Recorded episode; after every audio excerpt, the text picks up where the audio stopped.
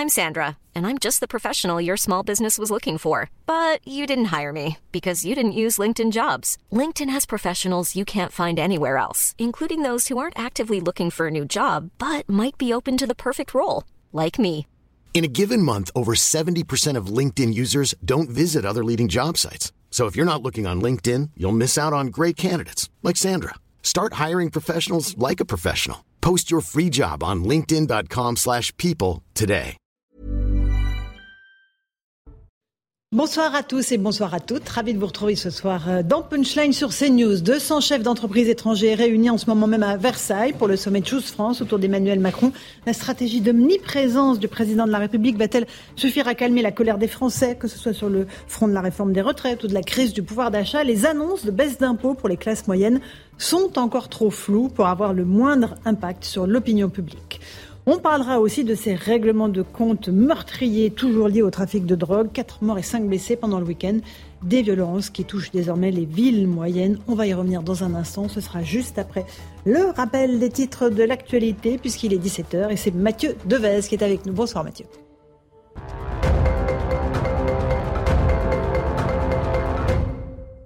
Bonsoir à tous. Emmanuel Macron annonce 13 milliards d'euros d'investissements étrangers. Le chef de l'État a reçu ce matin le milliardaire Elon Musk avant de se rendre à Versailles pour l'événement Choose France. La sixième édition de ce rendez-vous destiné à attirer les investissements dans le pays a réuni plus de 200 patrons étrangers. Ikea va également investir en France. Le géant suédois de l'ameublement promet 906 millions d'euros supplémentaires de 2023 à 2026. Le groupe va ouvrir l'année prochaine un nouveau centre logistique à Toulouse et confirme une implantation similaire en 2026 à Limay, c'est en région parisienne, avec très probablement de nouveaux emplois à la clé. Enfin, en Turquie, Recep Tayyip Erdogan affrontera Kemal Kılıçdaroğlu au second tour de l'élection présidentielle. Ce sera le 28 mai. Le dernier comptage accorde 49,5% des suffrages au chef de l'État contre 44,9% à son rival social-démocrate. Merci beaucoup Mathieu Deves pour ce rappel des titres de l'actualité. On est en plateau avec Louis de Ragnel, chef du service politique d'Europe 1. Bonsoir Louis. Bonsoir Laurence. Vous allez bien? Très bien et vous? François Pupponi, ancien député. Bonsoir mon cher Bonsoir. François. Euh, Pierre-Henri Bovis, avocat. Bonsoir maître. Bonsoir. Et Eric Revel. Bonsoir, Bonsoir, mon cher. Eric. Vous allez bien? Oui, super, Bon, merci. on va parler de tous les sujets d'actualité, euh, l'économie, l'inflation, le pouvoir d'achat. J'aimerais juste qu'on commence par l'insécurité, parce que ces six derniers jours, le trafic de drogue a encore fait quatre morts et cinq blessés graves, euh, dont trois dans notre pays très graves. Des règlements de compte qui ne semblent pas s'arrêter, avec Marseille, Valence, Villerupt euh, en Meurthe-et-Moselle. Euh, on va commencer, je pense, par retrouver notre envoyé spécial, Olivier Madinier, euh, avec Antoine Durand, qui se trouve à Valence. Bonsoir à tous les deux. J'espère que vous êtes avec nous, que vous nous entendez bien. Racontez-nous ce qui s'est passé à Valence. Eh bien, écoutez, depuis une semaine, il y a eu trois règlements de compte euh, dans deux quartiers euh, différents. D'un côté, le quartier de Font-Barlette et de l'autre, le quartier du Plan. Nous sommes euh, devant ce parc et c'est ce parc qui fait la frontière, la jonction entre ces deux quartiers. Alors, aujourd'hui, nous avons rencontré des habitants, des habitants qui ont du mal à témoigner et qui nous parlent de terreur. L'un d'eux nous disait tout à l'heure, on a l'impression que les quartiers nord sont euh, maintenant, euh, maintenant à Valence, donc très peu euh, d'habitants acceptent de témoigner à visage découvert. Nous avons rencontré une jeune femme, on va l'appeler Marie, elle témoigne anonymement, elle nous parle de sa vie quotidienne dans ce quartier, de la terreur, de la terreur que subit ses proches, ses proches à cause, à cause d'une poignée, nous dit, nous dit-elle, une poignée de dealers que l'on a vu cet après-midi au pied des immeubles. Écoutez-la. Pour les enfants, bien sûr. Bah, déjà, euh, pour grandir dans ces conditions, euh, ça ne sont pas les conditions euh, idéales. Et, euh, et aussi, bah, on, a toujours peur des dérives parce qu'il y a l'influence. Malheureusement, bah, il n'y a pas beaucoup d'écoles non plus ici sur, le, sur la région. Donc, elles sont vite, on va dire, elles sont vite remplies par, bah, du coup, par des élèves qui peuvent venir de ces quartiers et, et qui peuvent, oui, poser problème. Nous avons également euh, rencontré cet après-midi un, enseignant. Euh, cela fait 50 euh, ans qu'il vit dans ce quartier et aujourd'hui nous dit-il je veux tout faire pour essayer de déménager mais ce n'est pas facile économiquement. Je ne peux pas me permettre de déménager, de quitter, de quitter ce quartier. Alors bien sûr il y a depuis quelques jours des renforts de CRS. Le patron de la police nationale qui était ici à Valence ce week-end a assuré le maire de Valence que ces renforts resteraient sur place tant que cela euh, sera nécessaire, mais les, habitants sont plutôt euh, sceptiques quant à l'efficacité euh, de ce renfort de, CRS présent dans ce quartier de Valence. Merci beaucoup Olivier Madinier avec Antoine Durand sur place à Valence. On va tout de suite enchaîner avec ce qui s'est passé à Villerupt. Là, on est, on est en Meurthe-et-Moselle, toujours en direct là avec Régine Delfour et Fabrice Elsner. bonsoir Régine. Là, c'est une fusillade, hein, c'est ça, qui a fait plusieurs blessés graves. Oui, c'est une fusillade qui a eu lieu euh, samedi à 18h30. Ça s'est passé ici. Ici, il y a eu euh, donc ce jeune de 17 ans euh, qui a été tiré, qui a été reçu une balle dans dans la tête. Et puis alors, vous voyez un petit peu pour vous donner un peu le contexte, le mur où vous avez en fait les prix pour les différentes drogues qui sont vendues ici. Alors c'est pour les habitants, c'est en fait c'était pas surprenant hein, ce qui s'est passé. Ils vivent dans cette insécurité depuis plusieurs années, presque cinq ans. On est à quelques kilomètres de la frontière euh, luxembourgeoise. Et cette ville est gangrénée euh, par euh, la drogue. Il y a aussi des effectifs de police qui sont moindres. Nous avons pu discuter avec les résidents de, de cet immeuble qui nous disaient que bah, ils étaient terrorisés, ils vivaient vraiment dans la peur.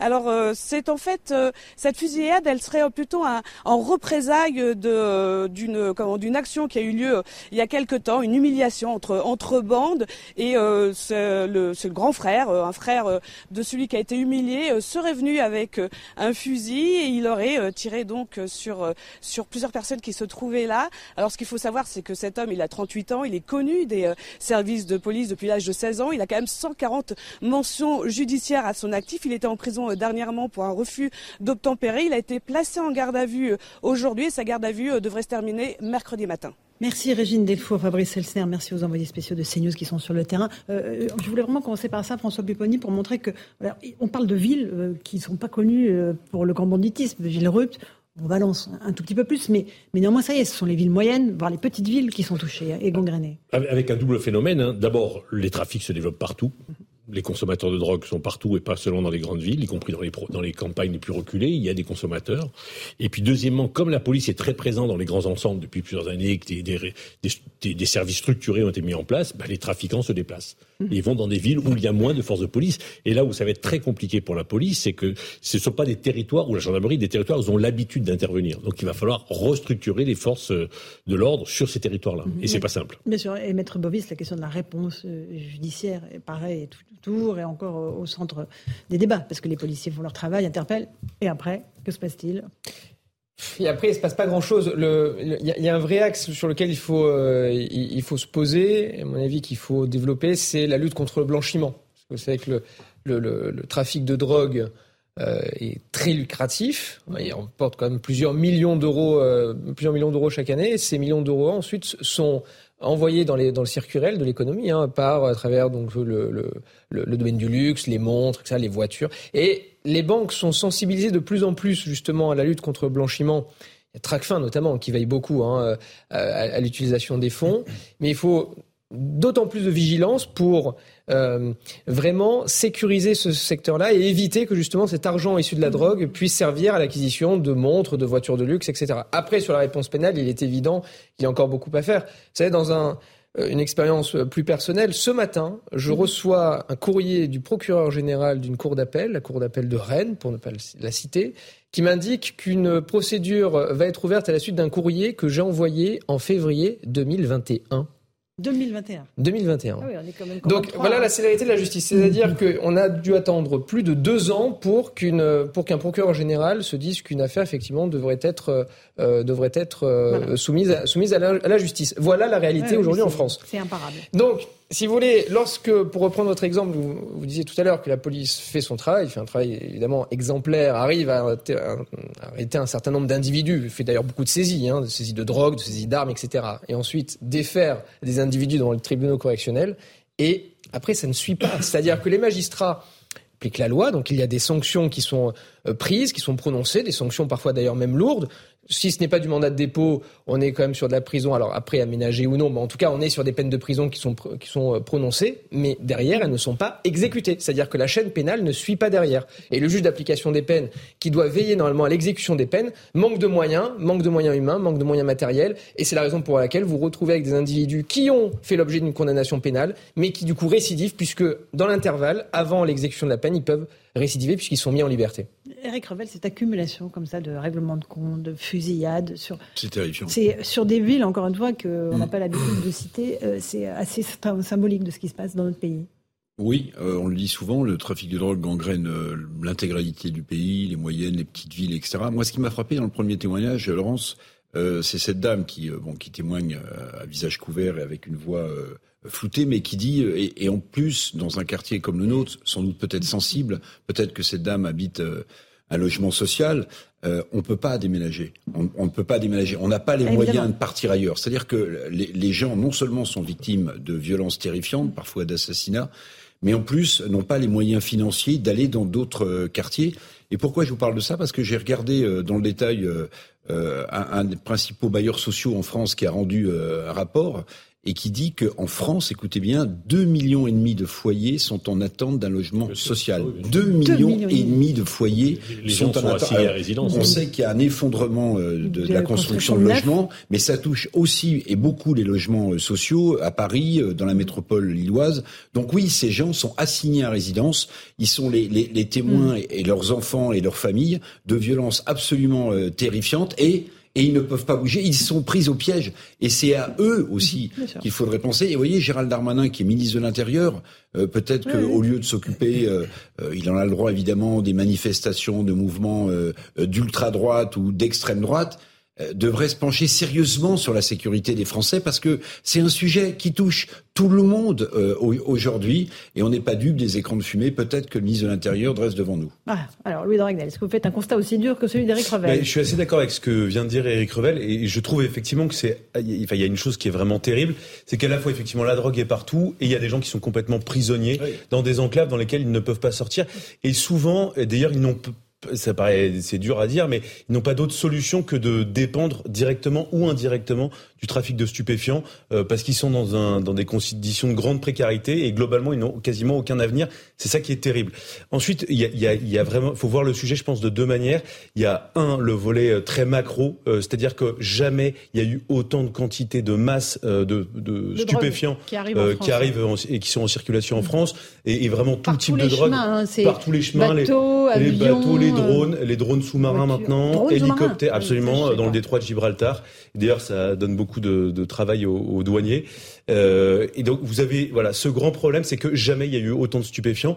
Et de l'autre côté, en fait, je pense qu'il y a, y a un, un, dossier qui est extrêmement vaste. C'est-à-dire que on voit bien qu'il y a un sujet aussi, ça peut paraître très éloigné de ça, mais d'urbanisme. C'est-à-dire que euh, et je pense à, à ce qu'avait fait par exemple Jean-François Copé, qui était qui est toujours maire de Meaux. Il avait fait raser toutes les tours de sa ville et il avait fait un, un des constructions beaucoup plus étalées. Et globalement, c'était un des éléments euh, qui permettait de lutter contre les trafics de stupéfiants euh, parce que les policiers pouvaient rentrer beaucoup plus facilement partout. Donc il y a un problème d'urbanisme, il y a évidemment euh, un problème d'école. Je la parole à l'ancien patron de l'ANRU après. il, y a, il y a évidemment un problème d'école, euh, d'éducation, avec je pense une surconcentration de population qui est défavorisée et qui vit dans un environnement qui ne connaît quasiment que le trafic de stupéfiants. Et puis enfin, euh, c'est aussi lié à l'urbanisme, mais c'est que je pense qu'on a parqué pendant des années des gens dans les mêmes endroits. Euh, et donc en fait, ils sont complètement, euh, pas complètement asphyxiés. Ils n'ont, ils n'ont aucune possibilité de sortir. De sécurité. Et c'est ça qui est terrible. Besoin de sécurité. Et, les solutions, et les solutions, parce qu'en fait, on va dire la vérité d'emblée. Euh, on mettra jamais un policier derrière chaque Français. Ça n'existe pas, ça n'existera pas. Ou sinon, ça voudrait dire vraiment que l'État est complètement défaillant. Donc en fait, il faut trouver d'autres solutions. Et moi, je pense, euh, vous voyez, par exemple, il y avait l'annonce là de, de, de l'envoi d'une compagnie républicaine de sécurité de manière ponctuelle. Alors le préfet dit, elle restera. Bah, c'était dans le sujet tout à l'heure.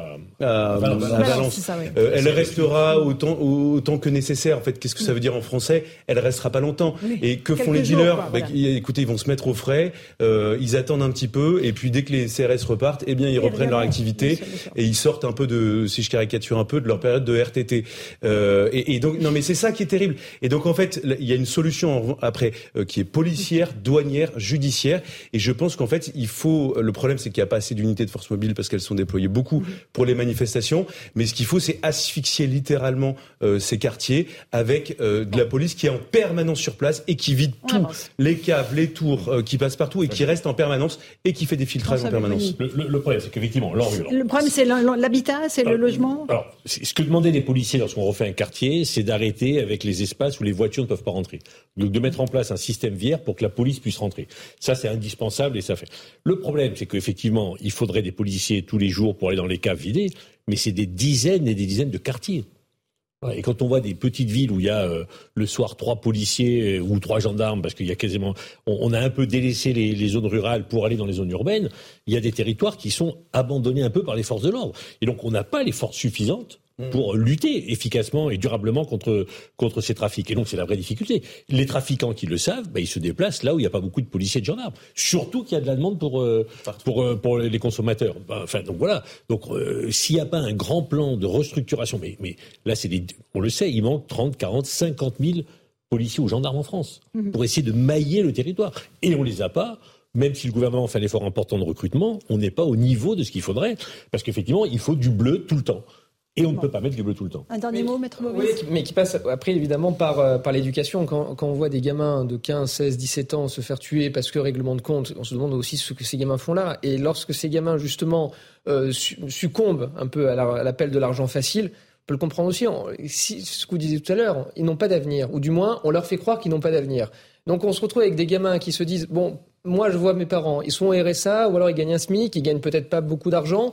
Moi, avec le trafic de drogue, en quelques jours, je peux gagner ce que mes parents gagnent en un mois. Pourquoi j'irai travailler? Pourquoi j'irai à l'école? Ou même parfois en un an, effectivement. Pour un décrocheur scolaire, par exemple, euh, qui peut gagner 5000 euros euh, par mois en faisant le chouf, euh, globalement, la réalité, c'est qu'il y a peu de chances pour qu'il gagne autant d'argent en faisant une activité légale. C'est ça, c'est que dans ces quartiers, on a beaucoup dit, pour y arriver, il faut faire des études faites des études, euh, venez à l'école. Mais ceux qui sont en décrochage scolaire, à qui on dit de temps en temps, bah toi t'es pas fait pour ça, on te met de côté. Mm. Eh, lui, il a pas beaucoup, il a pas beaucoup d'autres solutions. On n'a pas suffisamment valorisé la formation professionnelle, etc. On le sait tout ça. Et ceux qui ne font pas d'études, eh, dans ces quartiers-là, il leur reste pas grand-chose. Hein. Non, et lutter contre le trafic de drogue, euh, si vous voulez, en mettant plus de forces de police, mais en ne réglant pas ce problème d'éducation, ne mènera pas à grand-chose ces gamins, du coup, iront vers la violence, iront vers un autre type de délinquance. Et il n'y a pas non plus de fatalité, hein, parce qu'on est dans ces quartiers-là, à devenir délinquant, et, Dieu merci. Mais si on règle pas le sujet. Il y a de nombreux exemples de euh, réussite. Euh, oui, je suis d'accord avec vous, mais il y a beaucoup de gens qui sont des héros, euh, qui réussissent à s'en sortir, parce que globalement, euh, ils sont dans un, environnement où c'était très très difficile euh, de d'éviter d'échapper à ça. On, va juste avancer. Euh, et vous avez dit quelque chose, Eric Ravel, qui m'a fait réagir. Vous avez dit Gérald Darmanin vaut mieux autre chose que faire autre chose que de s'occuper des bah, groupuscules d'extrême bah, droite. Vous voyez tous les problèmes de non mais non mais parce que non mais parce que mais, non mais bien sûr. Mais ce que je veux dire, c'est que le sujet d'actualité depuis quelques jours, c'est cela en fait. Mais pour le ministre de l'Intérieur. Mais le sujet d'actualité au quotidien pour les gens qui habitent euh, ces cités ou dans des quartiers compliqués, c'est la drogue, les attaques, les agressions et les meurtres. C'est ça leur sujet Alors, C'est aussi un sujet de préoccupation pour Marine Tondelier, la patronne des Verts. J'aimerais vous soumettre ses propos qui a mis en cause notre chaîne CNews ainsi que le journal Valeurs Actuelles, nous accusant de faire la promotion des idées de l'extrême droite. Elle accable également l'ARCOM, qui est l'autorité de régulation des médias, qui ne prendrait pas ses responsabilités selon elle. Je crois que je vais vous faire grâce euh, des inepties de Madame Tondelier et et on va peut-être euh, évoquer ce qu'elle dit, euh, parce que lorsqu'elle dit que l'ARCOM ne prend pas ses responsabilités, on a juste envie de le rappeler que Roch-Olivier Mestre, le président de l'ARCOM, a, rappelé euh, en février mm. dernier que notre chaîne respectait strictement le pluralisme politique. Pourquoi est-ce que Marine Tondelier raconte autant d'inepties, expliquant qu'il y a des fonds publics qui vont non seulement à Actuelles, ce qui est totalement faux, mais à CNews, que nous ne sommes pas équilibrés politiquement. c'est quoi en fait cette offensive? Alors peut-être d'abord Eric Revel. Bah, écoutez, je je pense non que Madame argumenté oui, et factuellement oui, oui, alors, fausse. Tout ce que vous avez dit est juste, c'est-à-dire qu'elle elle aborde des sujets visiblement où elle a aucune compétence. Euh, Elle devrait savoir que qu'un média audiovisuel est réglementé en, en termes de temps de parole euh, par le CSA, que tous les mois ou tous les 15 jours, Ou tous les on- trimestres, quand voilà, on rend des comptes et on montre comment euh, il y a un équilibre politique en fonction des partis euh, qui prennent la parole sur une chaîne comme CNews. Donc visiblement, elle n'est pas compétente. Euh, que qu'un journal comme Valeurs Actuelles n'a pas de subvention euh, Public. publique. Eh oui. Donc moi, ce qui, ce qui me, ce qui me terrifie, et je veux vous dire, je, enfin, en tant que chroniqueur sur cette chaîne, moi, je me sens extrêmement euh, euh, attaqué, euh, ciblé. Mhm. euh, J'ai envie de dire, mais, euh, euh, mais de quel droit Madame Tondelier s'attaque à la liberté d'expression de cette manière-là? Alors, mon, mon Mhm. explication, elle vaut ce qu'elle vaut, mais finalement, euh, je vais être aussi euh, cynique euh, et aussi caricatural que Madame Tondelier. Vous aurez je du pense mal, que, je pense que Madame Tondelier, euh, qui est la patronne de- d'Europe Écologie Les Mhm. Verts, personne ne la connaît en réalité ou pratiquement, vous voyez. Ah, donc c'est le- une façon, en la fait, c'est une façon de se faire remarquer. quoi. Et comme elle a un exemple assez fort dans son propre parti qui s'appelle Madame Rousseau, vous voyez, vrai, qui elle a surfé concours, sur oui. des tweets, sur des prises de position euh, abracadabrantesques, comme on dit Jacques Chirac, bah, elle se dit pourquoi pas, il y a une voie pour se faire connaître et reconnaître, allons-y. Mais franchement, jeter en pâture dans un pays comme le nôtre des, des médias, mais, mais pardon, de la part de quelqu'un de gauche, Hein, Oui, c'est- oui.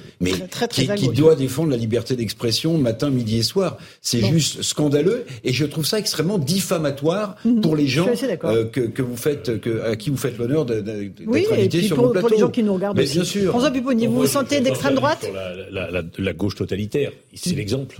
C'est-à-dire qu'il n'accepte aucune contradiction. et ils ne viennent pas sur nos plateaux Ils ne débattre. viennent pas sur les plateaux. Ah, ils non. considèrent que de toute façon, euh, on ne doit pas venir ici, on doit interdire cette chaîne parce qu'ils ne sont pas dans leur même logique Mm. de pensée et leur logique idéologique. C'est très diffamant vis-à-vis de nous. En tout cas, moi, quand elle me traite de quelqu'un d'ultra droite ou d'extrême droite, je, je- Oui. je- voilà quoi. Je, je- je- moi, j'ai toujours été vous confirme. J'ai toujours été de gauche. euh, je considère le rester. J'ai le droit de dire ce que je pense. Je suis invité. Je témoigne sur ce qui se passe avec mon parcours politique. Euh, voilà, elle n'a pas le droit de nous insulter. Mais c'est la, C'est la Nupes d'aujourd'hui. C'est la NUPES d'aujourd'hui. Euh, Louis Dragnel, Ah, mais moi, ce qui me frappe, eu le bon goût de travailler aussi à Valeurs Mais Actuelles. exactement, j'assume totalement. Double coup- casquette. Donc, non, mais c'est des critiques que je, que je connais un petit peu. Et en fait, ce qu'elle essaye de faire, c'est de montrer qu'elle est dans le camp du bien, qu'il y a un camp du mal. Et donc, on est dans la caricature euh, totale. Moi, je rappelle simplement que Europe Écologie Les Verts, c'est peut-être le parti euh, qui n'a jamais été extrêmement clair sur, euh, par exemple, son action à Notre-Dame-des-Landes, euh, Mhm. Sivins, Bure. Euh, Souvenez-vous de Sainte-Soline euh, qu'ont fait les écologistes C'est eux qui révélaient dans les positions des policiers et des gendarmes au moment de la manifestation. C'est eux qui, euh, parfois, donnaient des consignes pour essayer euh, de mettre en défaut, en échec, le dispositif euh, des policiers et des gendarmes.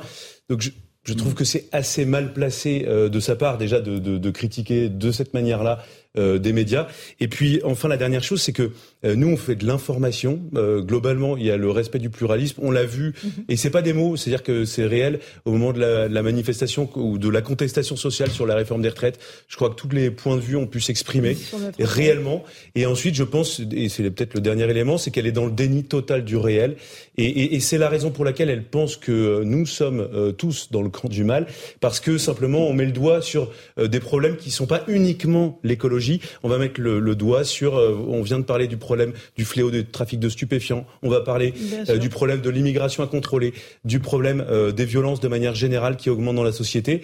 Et donc en fait, si vous voulez, est-ce qu'il y a un dialogue possible avec quelqu'un qui euh, ferme les yeux en permanence sur ces sujets et qui ne voit que le prisme euh, de l'écologie avec de l'écolo l'idéologie. de l'idéologie exactement Évidemment. où euh, c'est l'homme qui est au service de l'écologie et pas l'écologie qui est au service de l'homme. Je voulais Alors, rajouter, Eric et ensuite il me souvenir, peut-être que ma mémoire me fait défaut, que Madame Tondelier était présente à Sainte-Soline euh, lors de cette manifestation, si je me souviens bien. À Elle vérifier, était- à Faudrait que je vérifie. oui. Alors vérifions parce que euh, vous voyez, vous avez des députés de la République euh, qui vont montrer du doigt euh, des médias en les traitant de tous les noms, mais eux, ça les dérange pas d'enfreindre les règles de la République quand une manifestation, par exemple, n'est pas autorisée. Ah oui. On peut se demander ce qu'un député euh, de gauche ou de droite de la République, en l'occurrence de Mmh. gauche, euh, fait sur place. Vous voyez, moi, j'ai pas l'impression que dans les propos que, que l'on tient ici sur ce plateau ou sur CNews, on enfreigne les lois de la République.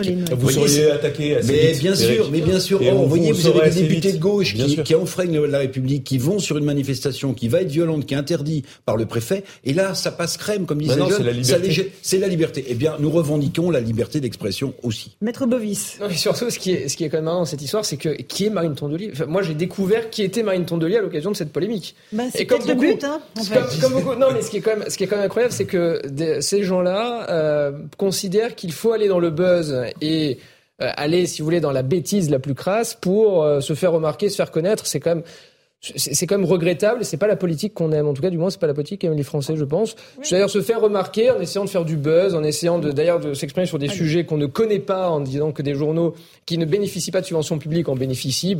Et, et, d'ailleurs, ce qui est assez quand même frappant, c'est que euh, Europe Écologie Vert, je me souviens très bien de, de cette euh, tentative d'interview par CNews, a, avait explicitement refusé de venir quand même sur un plateau de CNews, puisque soi-disant CNews ne respectait pas le pluralisme. Ce qui est faux, Donc, actuellement. Désolé. Voilà, c'était se plaindre un peu des conséquences, alors qu'en année... Euh, Allez, on avance. On va pas gâcher trop de temps pour ce sujet-là.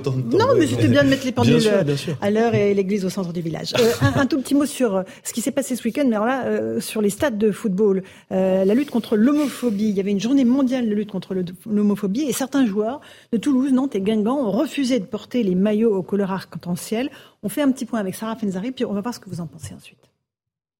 C'est une nouvelle polémique qui touche la Ligue 1. Dans le cadre de la journée mondiale de lutte contre l'homophobie, certains footballeurs, notamment toulousains et nantais, ont refusé de porter les maillots floqués arc-en-ciel.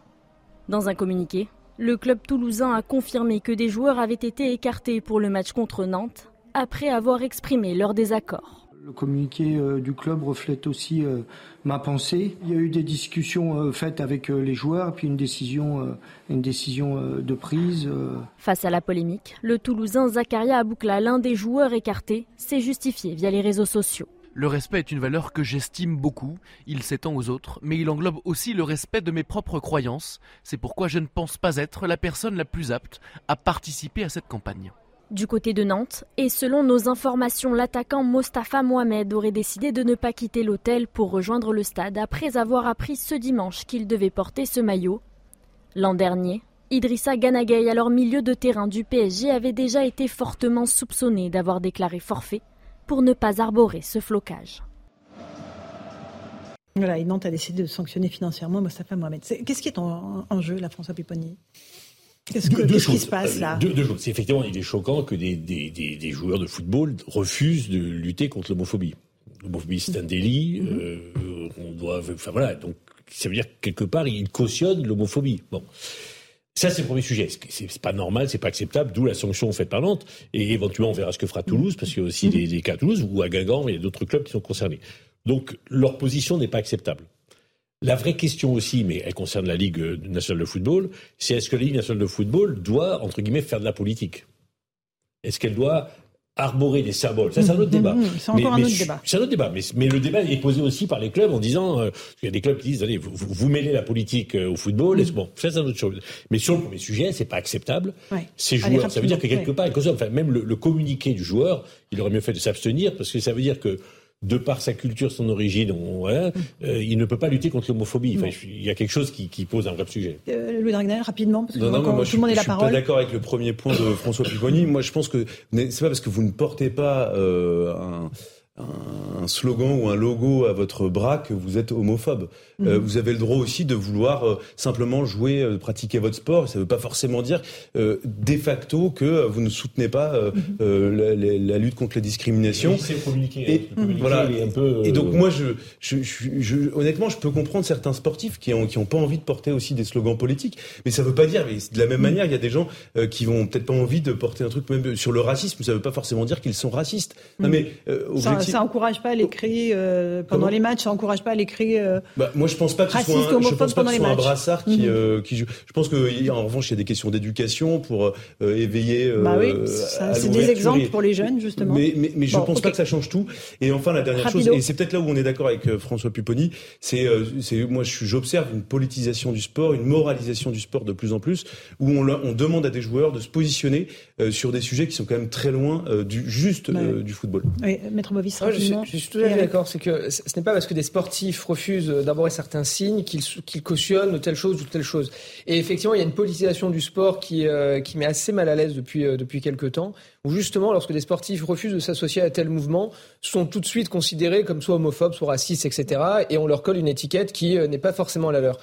Euh, donc maintenant, en revanche, ce qui est critiquable, c'est la communication peut-être qui est faite autour justement de cette, de cette journée. C'est peut-être ce qui est le plus dérangeant. C'est que si des joueurs, des sportifs du moins, ce qu'on dit de joueurs, mais c'est leur mm. métier, donc si des sportifs euh, n'avaient pas envie de porter tel ou tel signe justement pour... Euh, parce qu'ils non pas en termes de valeur, mais plus parce qu'ils n'ont pas envie d'être un étendard euh, politique. Euh, il n'aurait peut-être pas fallu non plus communiquer et en faire, euh, en faire tout un drame là-dessus. tant que le club, si vous voulez, se positionne, évidemment, pour sensibiliser, pour rappeler toutes les valeurs, les valeurs du sport, d'inclusion, etc., on n'allait pas s'attarder, je pense, sur les personnalités du foot. Eric, le dernier mot. Oui, bon, je partage l'idée que l'obligation, moi, me gêne aussi. bon, voilà, l'obligation de porter un maillot me gêne. Bon, même si évidemment la lutte contre l'homophobie euh, euh, est, une, est une évidence. Une grande cause, voilà. Euh, maintenant, ce, que met en avant ce joueur dans son communiqué, c'est par rapport à ses croyances. Mhm. Il dit par rapport à mes croyances. Alors, vous voyez, ça pose un problème plus large. Et si on met le doigt dans l'engrenage des croyances, ce qui, à mon avis, est une erreur, alors on va rapidement se poser la question d'un débat qui a eu lieu dans le football, qui est la rupture du jeûne concernant le, le, ramadan. Pourquoi je dis ça? Parce que quelqu'un qui mange pas euh, suffisamment n'est pas apte euh, physiquement à jouer un match, et on peut le comprendre. Il peut faire un malaise sur le terrain, mais ça veut dire que dans ces cas-là, euh, est-ce que cette croyance-là mhm. va être pour la ligue de, football professionnel une, va, devoir le prendre en compte mhm. un jour pour peut-être pour pour, regard, pour, mettre en place une, une comment dit-on le, fait que des joueurs ne jouent pas à, une, à certaines périodes pour respecter les croyances. Donc si on met le doigt dans cet engrenage là, moi, je pense qu'on n'est plus dans le sport, on est dans la politique et la religion. Petite pause, on se retrouve dans un instant dans Punchline sur CNews. On parle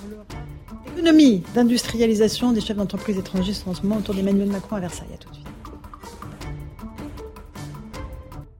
17h32, on se retrouve en direct dans Punchline sur CNews. Tout de suite, le rappel des titres de l'actualité avec Mathieu Devez.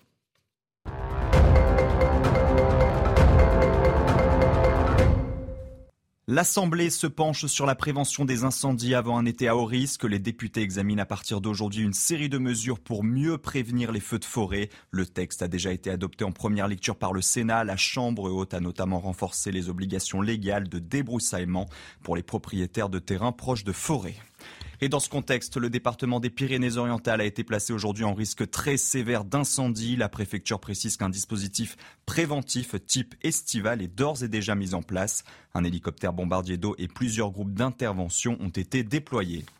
Enfin, jugé pour viol, Tariq Ramadan se dit victime d'un piège. L'islamologue suisse est jugé à partir d'aujourd'hui pour la première fois à Genève pour viol et contrainte sexuelle. Tariq Ramadan dit vouloir se battre contre le mensonge et la manipulation.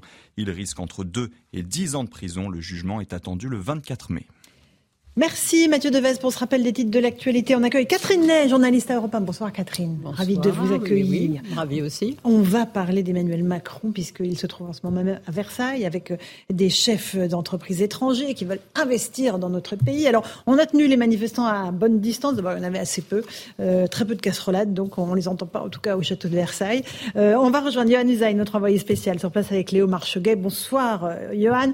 Alors beaucoup de chefs d'État, de chefs d'entreprise, pardon, beaucoup beaucoup d'investissements promis. On parle de 13 milliards, beaucoup d'emplois à la clé. Euh, qu'est-ce qui va ressortir de cette grande réunion? Bonsoir Laurence. Oui, effectivement, ce sont 200 grands chefs d'entreprise de, multinationales qui sont présents ici euh, à Versailles, aux côtés du, chef de l'État qui tiendra un, grand dîner ici ce soir au, sein du, château de Versailles. Les chiffres, vous en avez rappelé un important, 13 milliards d'euros euh, d'investissement, 8000 emplois à la clé dans 28 grands projets pour la France qui seront donc amenés à voir le jour dans les prochaines années. Le plus grand, il a d'ailleurs été dévoilé par Emmanuel Macron en personne vendredi dernier à Dunkerque, une gigantesque usine 5 milliards d'euros pour développer les batteries euh, électriques. Elon Musk a fait une déclaration importante il y a quelques minutes. Il est venu devant les, journalistes nous, nous dire qu'il envisageait des investissements significatifs dans notre pays, dans l'entourage du président de la République. On veut y voir le fait que la France est de plus en plus attractive. Emmanuel Macron qui se réjouit donc de ces annonces et qui tente dans le même coup de tourner la page de la réforme des retraites, mais surtout de masquer le bruit des casserolades. 200 manifestants tenus à bonne distance du château de Versailles. Emmanuel Macron qui multiplie les déplacements sur le terrain, mais aussi les interventions euh, dans la presse. Il s'exprimera à nouveau ce soir pour masquer, donc, je vous le disais, le bruit de ces manifestants, le chef de l'État qui veut montrer qu'il va de l'avant et qu'il continue à développer la France. Merci, avec Léo Marcheguet à Versailles. Catherine, est-ce que euh, la stratégie d'omniprésence du président de la République est un écran de fumée pour masquer encore une fois la colère des Français. Euh, est-ce que vous la compreniez, cette stratégie? On la comprend. En tout cas, c'est son choix, celui d'un homme jeune qui a de l'énergie et qui pense que eh bien, qui pense qu'il est. Euh, vous voyez, c'est le contraire de la stratégie que Pilan, Jacques Pilan, Jacques Pilan, qui était le gourou de, de, François Mitterrand, puis de Jacques Chirac, leur avait, enfin, leur avait dit pour bien réussir, il faut que la parole compte. Donc, ce qui est rare est cher, donc il faut qu'elle soit rare. Mais ça allait très bien à Jacques Chirac parce que en 2002, il était déjà un homme un peu fatigué et encore mieux à François Mitterrand qui venait d'être élu. Ne pas mm. trop parler, s'économiser, ça allait bien. Tandis que là, euh, on voit bien qu'il veut réparer sa non-campagne, qu'il a quelque chose à se faire pardonner des Français. Et donc, il parle, il parle. D'ailleurs, il a toujours beaucoup parlé. C'est un peu un robinet qui s'ouvre et qui ne s'arrête pas. Donc, euh, avec Emmanuel Macron, au commencement était le verbe. Et le Verbe était Dieu. Le problème, est-ce qu'il va se faire cher Et le Verbe s'est fait cher, on ne sait pas comment. C'est-à-dire qu'il fait des réponses, des, promesses. Euh, euh, il n'y a pas une semaine où il n'y a pas une grande interview. La semaine dernière, c'était dans Challenge. Plus vite, plus fort, industrialisé. C'est vrai qu'il connaît les sujets euh, par cœur. ce qui se passe sur le terrain, combien de relocalisation, combien de création d'entreprises. Ça veut dire qu'il suit les dossiers. Mhm mais on a l'impression qu'il est le seul homme orchestre de tout le gouvernement. Là, il vient de donner une interview fleuve à l'opinion, qu'il faut lire une plume à la main, il y a plein de choses, et puis on oublie, on y revient en arrière. Vous voyez, c'est, c'est tellement dense. En tous les cas, c'est moi, moi, moi. Et, puis ce soir, il s'exprimera pour dire euh, les 13 milliards. Euh, Bien sûr. Que, voilà. Non, mais à force, chaque interview chaque, chasse l'autre. Et au fond, le, voilà. Et la comme on disait que trop d'impôts tue d'impôts, est-ce que trop de paroles ne tue pas la parole? Voilà. Mais c'est son choix de parler. Mais je crois qu'il, euh, c'est d'abord un tempérament assez euh, égotiste et, euh, et, une forme de campagne électorale qu'il n'a pas voulu faire, qu'il a refusé de faire au moment de, l'élection présidentielle. Qu'il n'a pas faite pour des raisons obscures, qu'on ne sait pas très bien. Je crois qu'il était très accaparé par la présidence de l'Union européenne, qu'il le prenait beaucoup, qu'il le quand même euh, être présidé une, euh, l'Union européenne au moment où une guerre arrive, où il faut parler à ses homologues tous les jours, c'était quelque chose de très accaparant. Bon, là, on parle quand même business, Eric Revel, à Versailles. On parle investissement, on parle contrat, on parle usine. Elon Musk nous promet bon, des investissements significatifs, c'est pas très clair, mais euh, ça va plutôt dans le bon sens ou pas? Oui, moi je trouve que ça va dans le bon sens. Voir 13 milliards d'euros pour euh, une annonce de 8000 emplois, c'est une bonne chose, dans des secteurs très innovants, mais pas que, parce que sur les images, vous l'avez peut-être remarqué, euh, le président de la République serre la main en l'enlaçant de Lakshmi Mittal, qui est le mhm. patron de Mittal Arcelor ce groupe dans l'acier, hein, vous voyez, c'est pas, mhm. c'est pas, on n'est pas, on n'est pas dans le digital, qui avait racheté le, le groupe français Arcelor.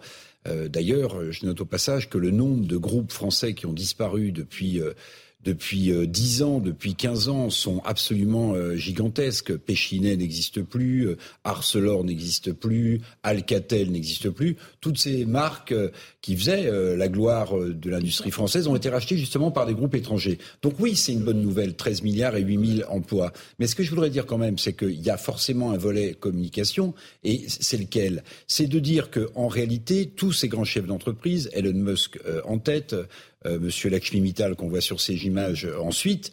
En fait, ça veut dire quoi? Ça veut dire que vous voyez, euh, le président de la République vous donne la démonstration que sa politique est bonne puisqu'il y a des investisseurs étrangers qui viennent en masse dans notre pays, en dépit des grèves, en dépit des, RTT, en dépit des casserolades. Donc c'est ça aussi qu'il veut démontrer. Mais la réalité, c'est qu'il y a beaucoup plus d'entreprises heureusement françaises qui continuent quand même d'investir en France, même si les grands groupes le font moins français, que d'entreprises étrangères. Mais oui, la nouvelle est bonne, mais cette dimension de communication est évidente. C'est-à-dire qu'en dépit de tout ce que les Français voient se dérouler sous leurs yeux, eh bien, Français, n'ayez pas peur, ma politique est la bonne, puisque tous ces chefs d'entreprise, ces grands du monde, viennent à Versailles pour mettre de l'argent dans notre pays. François Pipponi, je vous ai vu réagir, pourquoi? Non, je, je pense qu'il y a eu un trou d'air entre la présidentielle et aujourd'hui, il y a eu un an où le président n'était plus là.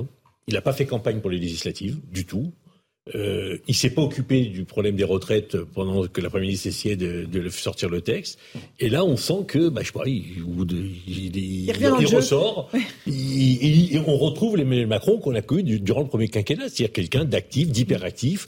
Le coup qu'il réalise là à Versailles est plutôt intelligent. C'est-à-dire faire venir 200 chefs d'entreprise qui vont, a priori, on verra les chiffres derrière, investir 13 milliards, créer 8000 emplois.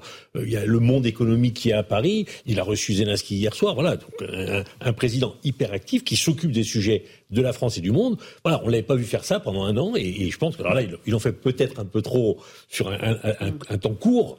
Mais en tout cas, voilà, il, il, a envie de redevenir le président Macron qu'on a connu dans le premier, le premier, quinquennat. Il aime bien Versailles aussi, Catherine Ney. Hein il aime beaucoup aller à Versailles, il aime beaucoup cet endroit. Il aime beaucoup Versailles, mais ceux qui y sont reçus aiment beaucoup Versailles. Quand même, c'est une marque de... Ça, c'est un cadre exceptionnel, d'une beauté. On montre que la France... Euh, la France culturellement rayonne et le, quand même le, vous avez vu François Mitterrand, pour épater tous les grands de ce monde, avait fait la première fois un, son grand sommet à Versailles. D'ailleurs, c'était formidable de voir dans cette galerie dans les glaces des ministres communistes, en fait, tout ça.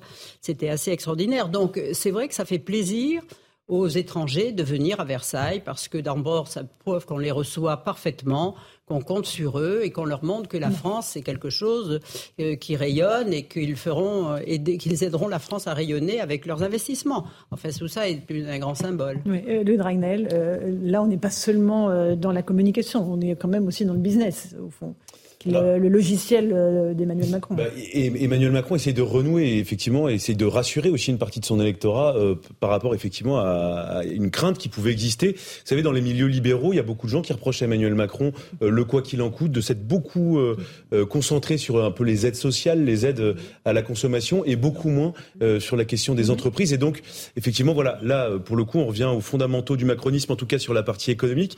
Mais je rejoins ce que, ce que disait Catherine Ney. ce qui est intéressant, c'est qu'en fait, Emmanuel Macron commence tout juste sa campagne présidentielle. Il y a eu un, un rendez-vous complètement manqué, et donc il veut montrer en fait que chaque jour, chaque journée qui passe, chaque événement est une fête, quoi. Enfin, chaque moment est exceptionnel, inédit. Mais non, mais, mais je vous assure, c'est. Les Français, c'est pas tous les jours la fête. En fait, c'est ça qui est terrible. Mais, mais Emmanuel Macron, en tout cas, c'est comme ça qu'il conceptualise les choses. Tout, tout, si vous voulez, le protocole, quand on reçoit les 25 pages de protocole euh, pour savoir comment ça fonctionne à Versailles, tout est, on, on sait que tout est validé par lui. Il n'y a aucun détail qui est laissé au hasard. Et puis, euh, tout est une fête aussi par rapport à son calendrier à lui. C'est-à-dire qu'aujourd'hui, donc, c'est Choose France. Hier soir, il dînait avec Volodymyr Zelensky. Demain soir, euh, il est à un sommet en Islande. Euh, à Reykjavik, pardon, mmh. j'avais du mal à le Ce prononcer. Soir, Ce soir, il est au journal télévisé de, de, oui, euh, d'une chaîne nationale. Et il sera à la fin de la semaine euh, au Japon. Et donc, c'est, c'est, c'est puis en Mongolie. Et, et, puis en Mongolie, effectivement, c'est un peu comme on... les histoires de Martine. Vous voyez, c'est Martine à la plage, Martine euh, oui, va faire du ski. Et donc, non, je, je, je, je caricature un peu, mais du coup, il y a cette volonté euh, de montrer qu'il est omniprésent, qu'il est sur tous les sujets. Euh, mais du coup, la difficulté, même si moi je salue ce qui aujourd'hui, non mais globalement, c'est très positif euh, de, de, d'attirer 13 milliards d'euros euh, comme ça d'investissement, 8000 créations d'emplois. Enfin, globalement, on va pas cracher dans la soupe, mais il y a un risque, c'est de brouiller un peu les pistes. C'est-à-dire que euh, on sort, on est encore dans une crise sociale qui est quand même très profonde. Euh, et les Français sont encore dans la crise sociale. Emmanuel Macron, lui, veut en sortir et manifestement dans sa tête, c'est complètement du passé. Et sauf que du, du coup, en fait, fini. on a du mal. Euh, et je pense qu'il y a beaucoup de gens qui ont du mal à comprendre ce que Emmanuel Macron envoie comme signal. Euh, quel est le cap? On ne sait on toujours pas. Est-ce qu'il a une majorité pour gouverner? On le. Enfin, Ça, non. La réponse est non. Elisabeth Borne, on sait qu'il la soutient du bout des doigts. Mais, non, mais c'est. Ça me gênait un peu de dire. Mais elle n'est pas là. Oui. Je veux dire, là, il est toujours seul. Catherine, je veux oui. dire, ça, c'est quand même une réunion de prestige avec des gens qui ont, sont assez contents d'être ensemble, qui proposent des choses, mais c'est un homme seul qui les reçoit avec faste, qui parle. D'abord, il a une ductilité intellectuelle qui est séduisante.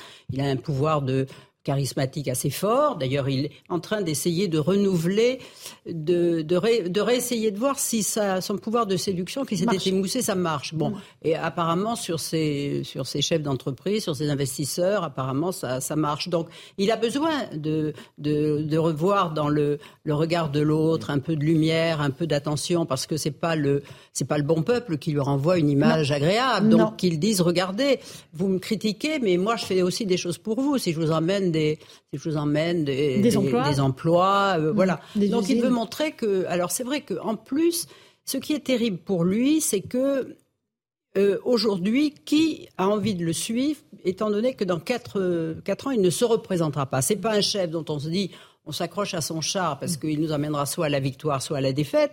Et c'est ça aussi le grand dilemme de quelqu'un qui, qui veut travailler jusqu'à la dernière minute. Il l'a dit, euh, mais est-ce qu'il trouvera une majorité? Il dit c'est pas important, on peut voter à droite, on peut voter à gauche. Mais il veut montrer qu'en tous les cas, jusqu'au bout, il restera au pouvoir. Il essaiera de faire quelque chose pour la France et peut-être se faire aimer et peut-être à nouveau se faire considérer alors qu'il est si bas dans les sondages. Mais on voit, c'est quelque chose, c'est une action qu'il mène seul. Il ne demande pas à ses ministres de l'accompagner. C'est une espèce de challenge. C'est comme s'il recommençait 2017 en disant Regardez, je suis quand même assez formidable. C'est les douze travaux de Macron. Mm. Euh, un petit mot de Payer. Euh, la, communication, la communication serait intéressante si la communication autour du régalien euh, suivrait également. Le, on, parlait de l'investissement de 13 milliards, donc à chaque fois on annonce des sommes considérables. cet argent-là ne va pas directement dans la poche des Français. Euh, ça ne résout pas non plus directement le problème de ceux qu'on évoquait tout à l'heure, qui habitent en HLM, qui voient le trafic de drogue tous les jours se dérouler sous leurs yeux, etc. Donc en fait, si vous voulez, on a une double image. On a cette image d'Emmanuel Macron qui effectivement reçoit des entreprises. C'est bien, on va pas, on va pas le critiquer. On le critique beaucoup, on va pas non plus le critiquer pour ça. C'est quand même une très bonne chose. Mais on a l'impression qu'effectivement, il est seul. Euh, il est seul dans le bateau. Et on se demande où sont les autres ministres qui, qui justement, du coup, s'occupent euh, du quotidien des Français. En attendant, les Français, eux, n'oublient pas la réforme des retraites. Écoutez, les manifestants qui étaient tenus à bonne distance euh, du château de Versailles. Euh, le ras-le-bol est général parmi eux. Écoutez. Tant que ce, projet n'est pas retiré, moi je serai là. Je serai jusqu'au bout dans le combat euh, et, conforme aux valeurs qui sont les miennes. On n'en veut pas ni de sa retraite, ni, ni de, tout, de, tout ce qu'il ne fait pas d'ailleurs. parce que je suis aussi là pour l'inaction climatique. Très en colère, très en colère. C'est indigne. 1000 milliards de dettes supplémentaires en 6 ans. Ça suffit pas? Un tiers de la dette qui a été faite sur ces deux mandats, enfin son mandat plus un an, ça suffit pas? Est-ce que quand est-ce que les Français vont comprendre à quel point on nous prend pour des cons et à quel point on est, le pays est en train d'être dégradé? On, va bientôt finir au, banc des nations. Bon, c'est radical, euh, enfin, sur la dette, euh, Eric Revel. C'est pas 1000 milliards, mais peu importe. La dette a beaucoup cru euh, sous Emmanuel Macron, mais il y a eu aussi le, combien, le quoi qu'il en coûte qu'il fallait mhm. financer puis euh, tout le il reste. Il a continué quoi qu'il en coûte. Si vous voulez, euh, bon là c'est le sixième euh, sommet Choose France. France. Euh, bon, moi, moi, c'est mieux avec l'anglais. Si, vous voulez, moi je trouve que quand même, il, faut, il faut le dire, il y a un aspect très positif, c'est que très longtemps, les présidents de la République euh, sous la cinquième s'occupaient euh, de politique, s'occupaient des affaires étrangères ou s'occupaient euh, de questions militaires, mais mettaient pas trop les mains dans dans, dans la dans la Grèce économique. Ça, vous voyez, c'était un sujet qui n'était pas pas, très valorisant, pas, noble. voilà. Pour eux. Donc moi, je trouve que c'est une bonne chose, mais c'est pas le premier à le faire. Jacques Chirac l'a beaucoup fait aussi en son temps, où, il en, où il engrangeait des contrats, etc. Bon. Mais ce qu'il faut aussi voir quand même, euh, et, vous allez voir que c'est pas si simple que ça. Oui, 13 milliards, c'est magnifique. 8 000 emplois, c'est 8 000 emplois de plus. Euh, et si on additionne les emplois indirects, ce sera plus. Mais il y a aussi toutes les subventions que l'État français verse aux entreprises étrangères qui viennent euh, s'installer en France. Et malheureusement, je dis pas que ce sera le cas, mais j'attire l'attention. Malheureusement, parfois, une fois que les subventions sont asséchées, ces groupes délocalisent et vont s'implanter ailleurs. Donc c'est un sujet. Et vu souvent. Ça s'est vu souvent. Et d'ailleurs, et d'ailleurs, euh, je regardais dans le détail, on a beaucoup euh, entendu cet investissement taïwanais à Dunkerque dans cette magnifique et grande. Oui, le président s'est rendu. voilà, le président s'est rendu pour euh, lancer le, le, le, coup d'envoi de la construction de ces, batteries électriques. Mais en fait, bon, alors ils vont investir 5 milliards, mais il y a un milliard d'euros de subventions publiques quand même. Vous voyez, donc non mais c'est non mais c'est important de le dire. Alors tant mieux si on crée des emplois et, et, notamment ce qui est ce qui est formidable dans les emplois qui sont annoncés et dans les investissements, c'est que ça va toucher des villes de moins de 20 000 habitants et ça, ce sont des bassins d'emploi intéressants au moment où les territoires ont besoin d'avoir mmh. une activité économique pour éviter tous les sujets dont, on parle. C'est une façon de redynamiser ces, villes moyennes. Donc c'est une bonne chose. Mais ce que j'aimerais bien avoir, c'est la liste euh, globale des subventions publiques accordées ah, à ces entreprises qui viennent s'installer. Chaque entreprise étrangère, les, subventions. Catherine Ney. Oui, euh, c'est vrai qu'ils reprennent le flambeau de l'industrialisation, parce qu'il en avait assez peu parlé euh, durant son premier quinquennat, mais c'est aussi un sujet que les autres présidents ont assez peu développé, parce que Jacques Chirac, lui, il a parlé, il a voulu lancer un plan de désindustrialisation en 2004 seulement. Il avait, il avait fait venir tout un tas de patrons en disant qu'est-ce qu'il faudrait faire?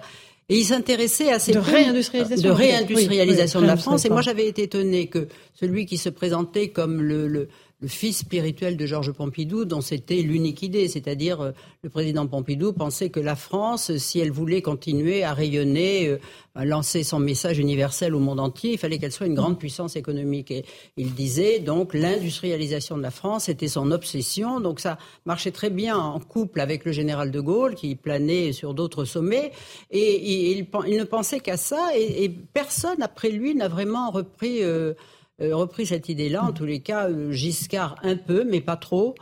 Et euh, très peu Jacques Chirac. Bon, mais est-ce que ça peut permettre à Emmanuel Macron de surmonter la crise liée à la réforme des retraites?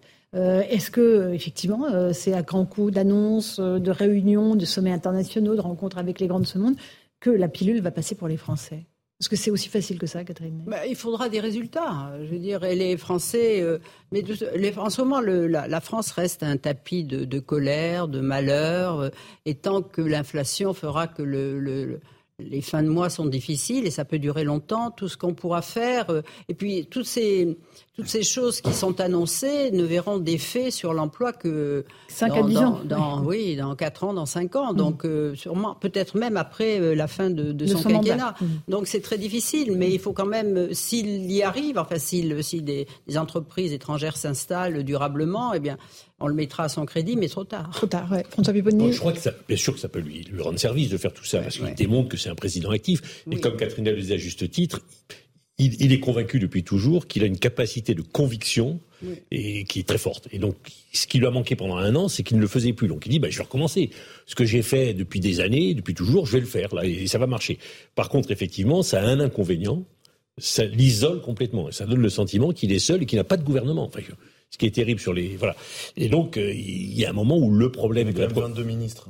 Oui, mais gouvernement, c'est c'est quand même... pas là, mais oui. Non, mais c'est lui, enfin bien sûr. Hein. Mais et, je pense qu'effectivement, je pense qu'effectivement, il y a un moment où il aura, s'il réussit son pari, c'est-à-dire d'ici le 14 juillet, reconquérir un peu euh, les Français. Alors certains Français, on voit bien que c'est de la classe moyenne qui vont être intéressés par ce qui se bah passe là. Euh, un président qui développe, qui fait venir des entreprises, qui crée de l'emploi, ça Il va annoncer des baisses d'impôts aussi pour les classes moyennes. On voit bien à qui il s'adresse.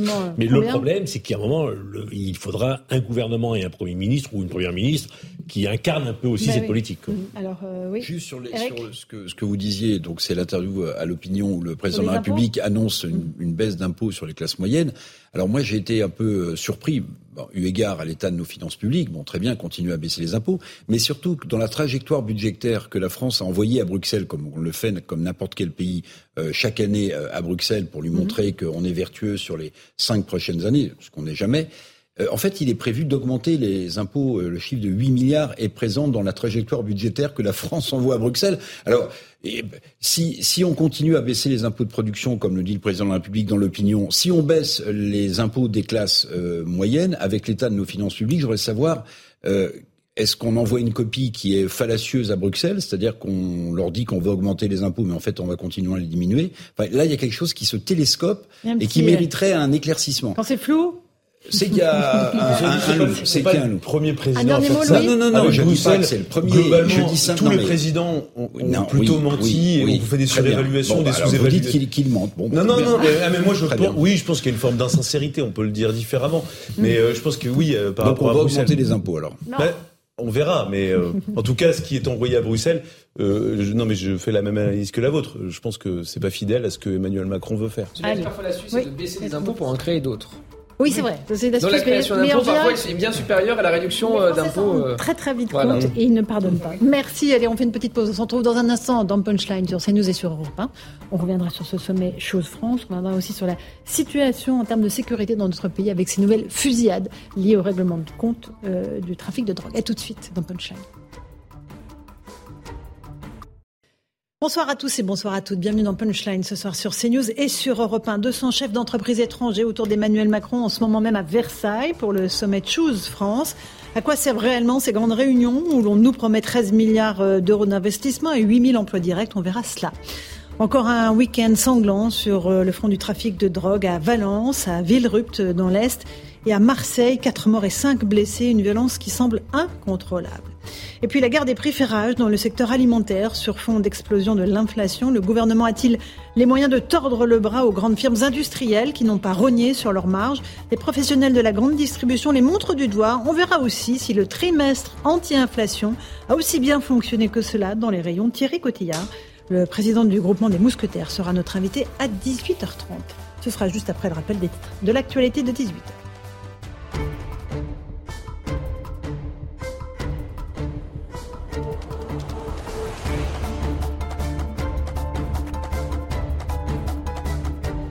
Il est 18h, bienvenue si vous nous rejoignez à l'instant sur Europe 1 et sur CNews. Emmanuel Macron a donc reçu à l'Elysée le patron de Twitter et Tesla, Elon Musk. Ils se sont ensuite rendus au château de Versailles aux côtés de 200 dirigeants de multinationales étrangères pour la sixième édition du sommet Choose France.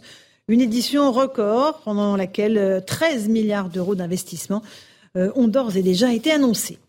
Après Rome, Berlin et Paris, Volodymyr Zelensky a terminé sa tournée européenne aujourd'hui à Londres. Le président ukrainien s'est entretenu avec le Premier ministre britannique Rishi Sunak qui a promis la livraison prochaine de centaines de missiles antiaériens et de drones d'attaque à Kiev. Au même moment, la Russie assure avoir intercepté deux avions de l'OTAN, français et allemands, au-dessus de la mer Baltique. Le département des Pyrénées-Orientales, placé aujourd'hui en risque très sévère d'incendie, la préfecture précise qu'un dispositif préventif type estival est d'ores et déjà mis en place. Un hélicoptère bombardier d'eau et plusieurs groupes d'intervention ont été déployés. Enfin, le joueur Mostafa Mohamed a été sanctionné par le FC Nantes, une sanction financière mais pas sportive. Hier, lors du match contre Toulouse, l'attaquant égyptien avait refusé de porter le maillot arc-en-ciel en soutien aux communautés LGBT. Un refus jugé nul et anachronique pour euh, le porte-parole du gouvernement, Olivier Véran. Voilà pour les grandes lignes de l'actualité. 18h01 et une poignée de secondes. On se retrouve sur le plateau de Punchline sur CNews et Europe 1 avec Louis de Ragnel, chef du service politique d'Europe 1. Bonsoir Louis. Bonsoir Laurence. On accueille une policière, Linda Kebab. Bonsoir Linda. Bonsoir. Déléguée nationale Unité SGP. Catherine Ney nous fait le plaisir d'être là. Bonsoir, éditorialiste, journaliste à Europe 1. Et Eric Revel, journaliste. Bonsoir à tous. On va commencer, si vous le permettez, avant de parler de politique, qui est votre passion, Catherine Ney, euh, par parler de l'insécurité, qui est un véritable fléau qui gangrène notre pays. Ces six derniers jours, le trafic de drogue a fait quatre morts et cinq blessés, dont trois graves euh, dans notre pays. Des règlements de compte qui touchent désormais les villes moyennes. Je vous parlais de Marseille, mais il y a aussi Valence, euh, Villerupt en Meurthe-et-Moselle. Explication de Maxime Lavandier et on en débat ensuite. En moins d'une semaine, quatre personnes ont perdu la vie dans différents règlements de compte sur fond de trafic de stupéfiants. À Marseille, mercredi dernier, une mère de famille a été tuée lors d'un affrontement entre deux gangs. De nombreux coups de feu ont également été échangés dans la petite ville de Villerupt en Meurthe-et-Moselle, faisant cinq blessés. Enfin à Valence, plusieurs fusillades ont eu lieu ces derniers jours. Trois morts sont à déplorer.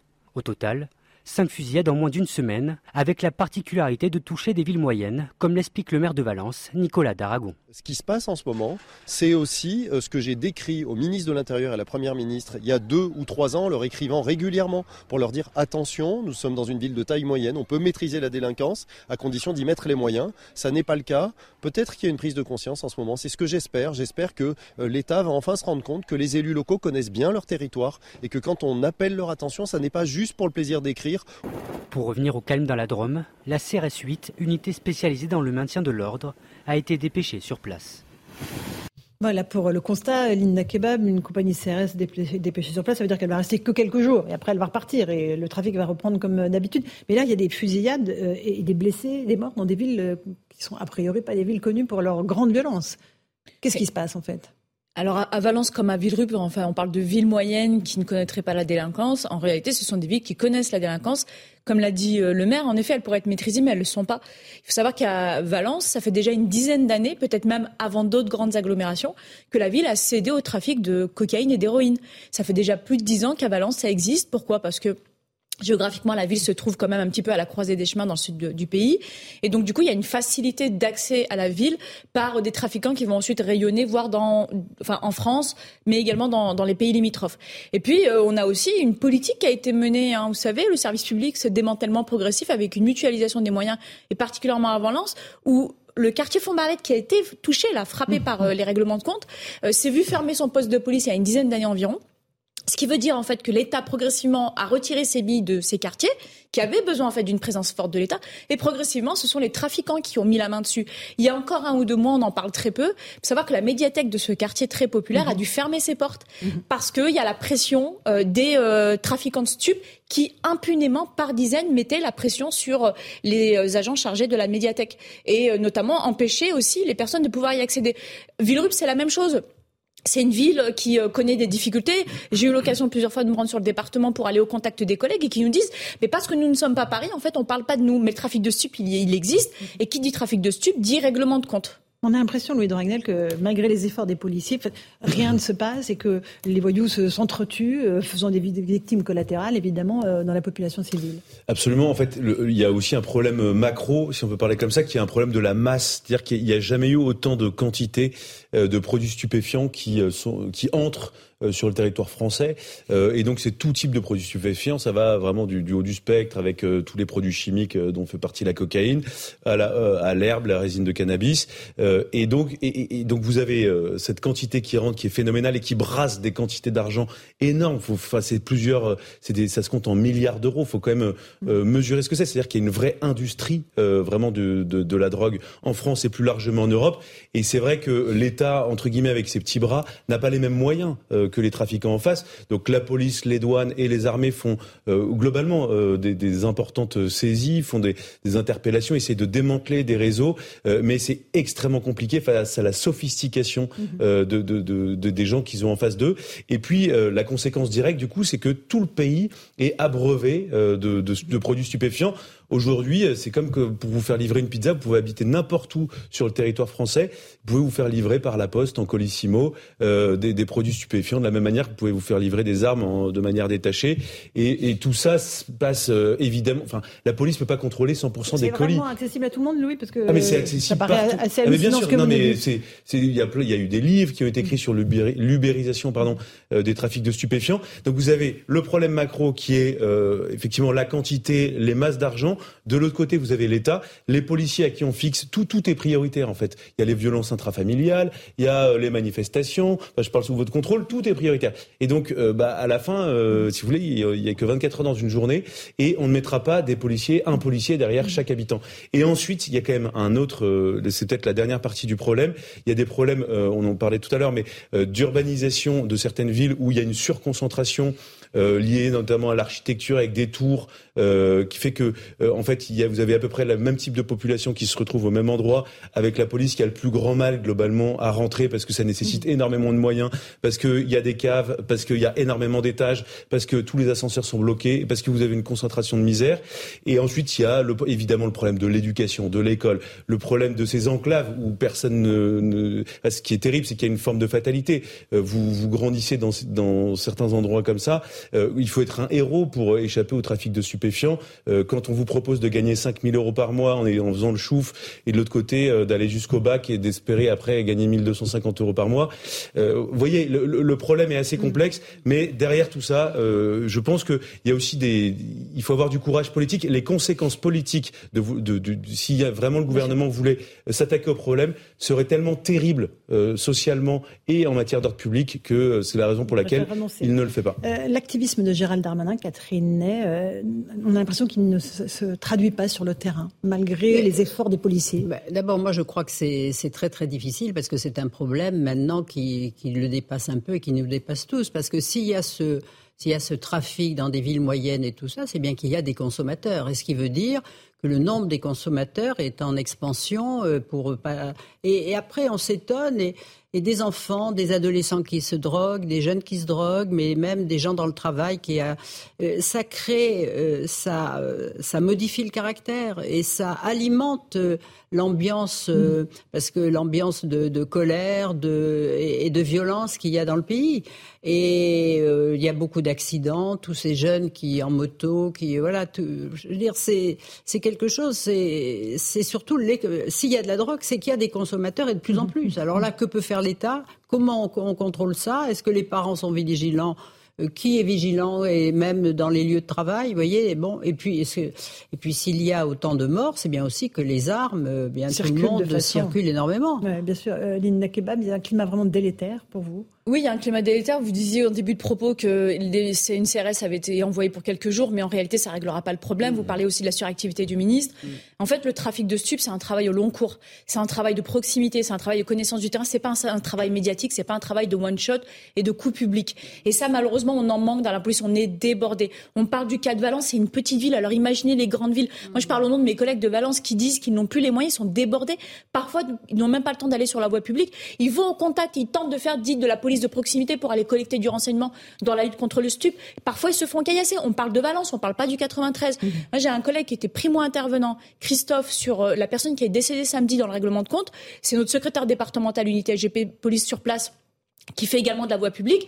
Et il me dit, en fait, c'est choquant parce qu'en fait, progressivement, il a vu la ville se dégrader alors même que les sonnettes d'alarme ont été tirées, notamment par notre organisation syndicale.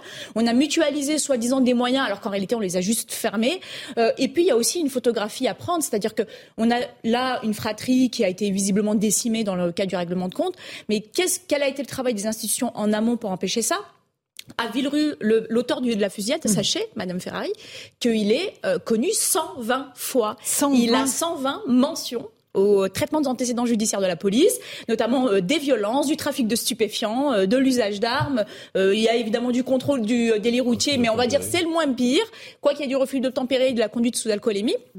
Et donc ce gars-là, il a 120 mentions et, il s'offre encore la liberté, mmh. en étant libre, de pouvoir tirer sur des personnes dans le cadre d'un règlement de compte. Alors, petite pause, on se retrouve dans un instant. Je passerai la parole à Eric Revel, puisque vous ne l'avez pas eu. Euh, on continuera à évoquer euh, euh, ce fléau des règlements de compte liés au trafic de drogue. À tout de suite. Dans Punchline, sur CNews et sur Europe 1. 18h15, on se retrouve en direct dans Punchline sur CNews et sur Europe 1, toujours avec lui de Ragnel d'Europe 1, Linda Kebab, policière, Al-Catherine évidemment d'Europe 1, Eric Revel, journaliste. On continue à parler de, des règlements de compte liés au trafic de stupéfiants. Je vous propose d'écouter un témoignage extrêmement édifiant d'un jeune qui habite à Valence, Valence où il y a eu évidemment euh, euh, des, des, règlements de compte. Euh, trois hommes blessés. écoutez ce qu'il dit. Il s'appelle Antoine, c'est un nom d'emprunt. Il explique que c'est absolument intenable de vivre dans ces quartiers. Ça commence à être un un quotidien parce que on entend des tortures, des, séquestrations, des, meurtres, on entend plein de choses. Hein. Le souci, c'est que eux, ils, vont tuer des gens qu'ils ont sur leur liste on va dire. Ils ont telle personne, telle personne, ils vont tuer telle personne. C'est pour le paraître. C'est le, montrer sa force, pour aussi euh, le, les trafics de drogue, pour un peu tout en fait. Hein. C'est pour montrer qui est le plus fort et c'est assez bête en plus. On est des quartiers, on doit s'unir. Avec ces homicides, est-ce que tu as changé ton quotidien Bah oui, du coup, euh, même ma famille, ben, on, veut déménager. En fait, le souci, c'est qu'on peut pas sortir c'est qu'à partir de 17h, 18h, on ne peut pas sortir. Il m'est déjà arrivé des trucs en fait. En rentrant tard, euh, il y a des personnes qui sont passées à côté de moi armées, qui voulaient me tirer dessus. Je me suis déjà fait braquer. Comme les soirs euh, pour rentrer, comme je finis tard le travail, ben, ils bloquent parfois les routes. Ils bloquent les routes avec les barrières des travaux. Ils sont habillés tout en noir et ils regardent c'est qui, ils nous laissent passer. Voilà, c'est vraiment une dégradation comme Marseille, comme Grenoble, comme Lyon. C'est ça. Ça commence à être assez chaud pour une petite ville. Parce qu'on est quand même des petits quartiers. Et pour un petit quartier, que ça se passe comme ça, c'est assez compliqué, assez chaud. Quoi. Voilà pour ce témoignage recueilli par Célia Barotte et Antoine Durand. Euh, Linda Kebab, on croit rêver, on se croit ailleurs qu'en France et à Valence. À partir de 17-18 heures, c'est compliqué de rentrer chez soi. Donc, euh, ouais. Et on a, on a, peur, quoi, en fait. C'est compliqué. Il faut savoir qu'à Valence comme ailleurs, à Valence comme ailleurs, on parle quand même d'une ville supposée être sans histoire. Les découvertes d'armes, d'armes longues par des collègues, c'est courant. les collègues m'ont dit aujourd'hui, il nous arrive de trouver des armes d'épaule. On a l'impression que c'est un marché courant, même dans notre ville. Et en fait, ce qui est dramatique, là, on entend ce jeune homme qui nous dit que finalement, leur vie, elle est impactée par le trafic de stupes, par les criminels, par les délinquants. Mais qui sont les seuls qui, qui affrontent et qui confrontent Ces délinquants, c'est les policiers. C'est la seule représentation de l'État et même là-dedans, on leur donne pas les moyens d'arriver jusqu'au bout de leur mission. En réalité, c'est un échec total de notre société parce que quand une ville comme celle-ci, dans une ville comme celle-ci, vous avez un habitant qui vous dit qu'à 17h, 18h, il faut rentrer chez soi. Mais en fait, il faut penser aussi à tous, vous savez, tous ces, ces salariés, ces employés du service public ou du service à la personne qui refusent aussi d'aller dans ces quartiers. Je pense à des agents EDF, des médecins des personnes du paramédical qui refusent aussi d'aller dans ces quartiers parce qu'elles ont peur, parce qu'elles craignent pour leur vie, parce qu'elles sont attaquées, parce qu'elles gênent le trafic de sup par leur, passage dans les halls d'immeubles. Les seuls qui y vont, ce sont aujourd'hui les policiers. Et moi, j'en appelle juste à une chose, c'est que on a souvent des gens en politique qui prétendent euh, représenter les quartiers populaires, mais qui n'ont jamais un mot contre les trafiquants de sup. Il faut savoir que c'est à peu près une centaine de morts par an, hein, le trafic de sup, les règlements de compte, et jamais un mot. Donc j'en appelle particulièrement à tous ces politiciens. Je ne vais pas amalgamer des partis complets, mais je ne veux même pas les citer, ils sont même, même, ça vaut même pas le coup. Mais qui passent leur temps à taper sur la police, qui passent leur temps à taper sur la police. La police, c'est la seule institution, et les policiers ce sont les seuls salariés qui vont encore à la confrontation avec ces, trafiquants de stupes. Parce que là, aujourd'hui, on a un jeune homme qui nous parle aujourd'hui de, bah, de ces règlements de compte entre individus. Mais c'est pas qu'entre individus, il y a aussi des balles perdues. Il y a des gens qui sont tués, qui sont blessés dans le cadre de ces, de ces règlements de compte. Et puis, dans l'absolu, qui a envie de vivre dans un appartement et entendre des coups de feu en bas de chez soi? C'est impossible de, de vivre dans ces conditions. Des tortures, comme il disait, des, des rapts, des tortures. Bien sûr, c'est effroyable. On collecte, nous, des témoignages dans le cadre des procédures après euh, ce type d'événement avec des habitants qui sont complètement effrayés, même si elles savent que les personnes savent qu'elles sont pas directement virées. Elles disent mais c'est effrayant. Je ne suis pas tranquille dans mon propre quartier où je suis né, où j'ai grandi, alors qu'en réalité, bah, en fait, c'est juste un échec total de notre société qui a juste abandonné ces quartiers. À la demande de quoi? Je ne sais pas. En tout cas, l'échec est là. Eric Revel, euh, c'est aussi un problème d'économie parallèle parce que là, on est face à des millions d'euros qui sont brassés dans ces endroits. Oui, oui, c'est un, trafic qui rapporte beaucoup d'argent, notamment à ceux qui sont à l'origine de, ces trafics, mais à toute la chaîne euh, également. Mais je voulais revenir sur le témoignage qui est, intéressant qu'on a entendu. Euh, en fait, ces gens, euh, dans ces quartiers, euh, ou dans d'autres, mais parlons de, celui-ci, ils sont un peu assignés à résidence, en réalité. Parce que souvent, ils n'ont pas les moyens, eux, financièrement, de déménager. ils sont pris au piège d'un habitat social. Ils ne peuvent pas, pour des raisons X ou Y, quitter ce quartier. Donc, en fait, eux, ils subissent de plein fouet ce que vous avez appelé à juste titre l'échec de, notre société, c'est-à-dire que eux, ils sont pris au piège. Et ce chiffre qui m'a frappé, je, je, le donne, c'est que non seulement ces populations fragiles n'ont pas d'autre choix que d'habiter là où les trafiquants sèment la terreur, mais en plus, on a un effondrement total dans notre pays depuis plusieurs années de l'habitat social. On manque, euh, il y a deux millions et demi de foyers français qui sont sur des listes d'attente pour obtenir euh, des habitats euh, sociaux euh, en logements rapport, sociaux, quoi, des, des, logements, des, HLM. Mmh. Donc ça veut dire que non seulement ces gens ne peuvent pas partir, mais qu'en plus il y a des gens qui ne savent plus où aujourd'hui ils, mmh. ils, peuvent habiter. Et c'est, c'est peut-être une crise sociale qui est en train de monter. Et puis un autre point aussi, si vous le permettez, c'est que dans un pays où on paye tant d'impôts, on paye tant d'impôts, avoir le sentiment, comme vous l'avez dit, que les services publics reculent partout, euh, la sécurité, euh, la poste, euh, tous ces services qui, faisaient aussi la gloire de la France, mais il y a, de quoi comprendre l'exaspération dans laquelle je m'inclus des Français. On paye de plus en plus d'impôts et tous les services publics, l'hôpital et autres, sont en recul. Et dans des territoires comme cela, on a l'impression que cela paye encore plus fort le recul des services publics, alors que ce sont les citoyens comme les autres qui payent leurs impôts. Catherine Ney, on a le sentiment de l'impuissance de l'État qui nous saute aux yeux dans ces villes. Bah oui, oui, le, président parlait de, du pognon de dingue mm ont déversé, et je veux dire, en aide sociale et autres. Et c'est vrai que depuis quelques années, le, tout ce qui est service public se délite.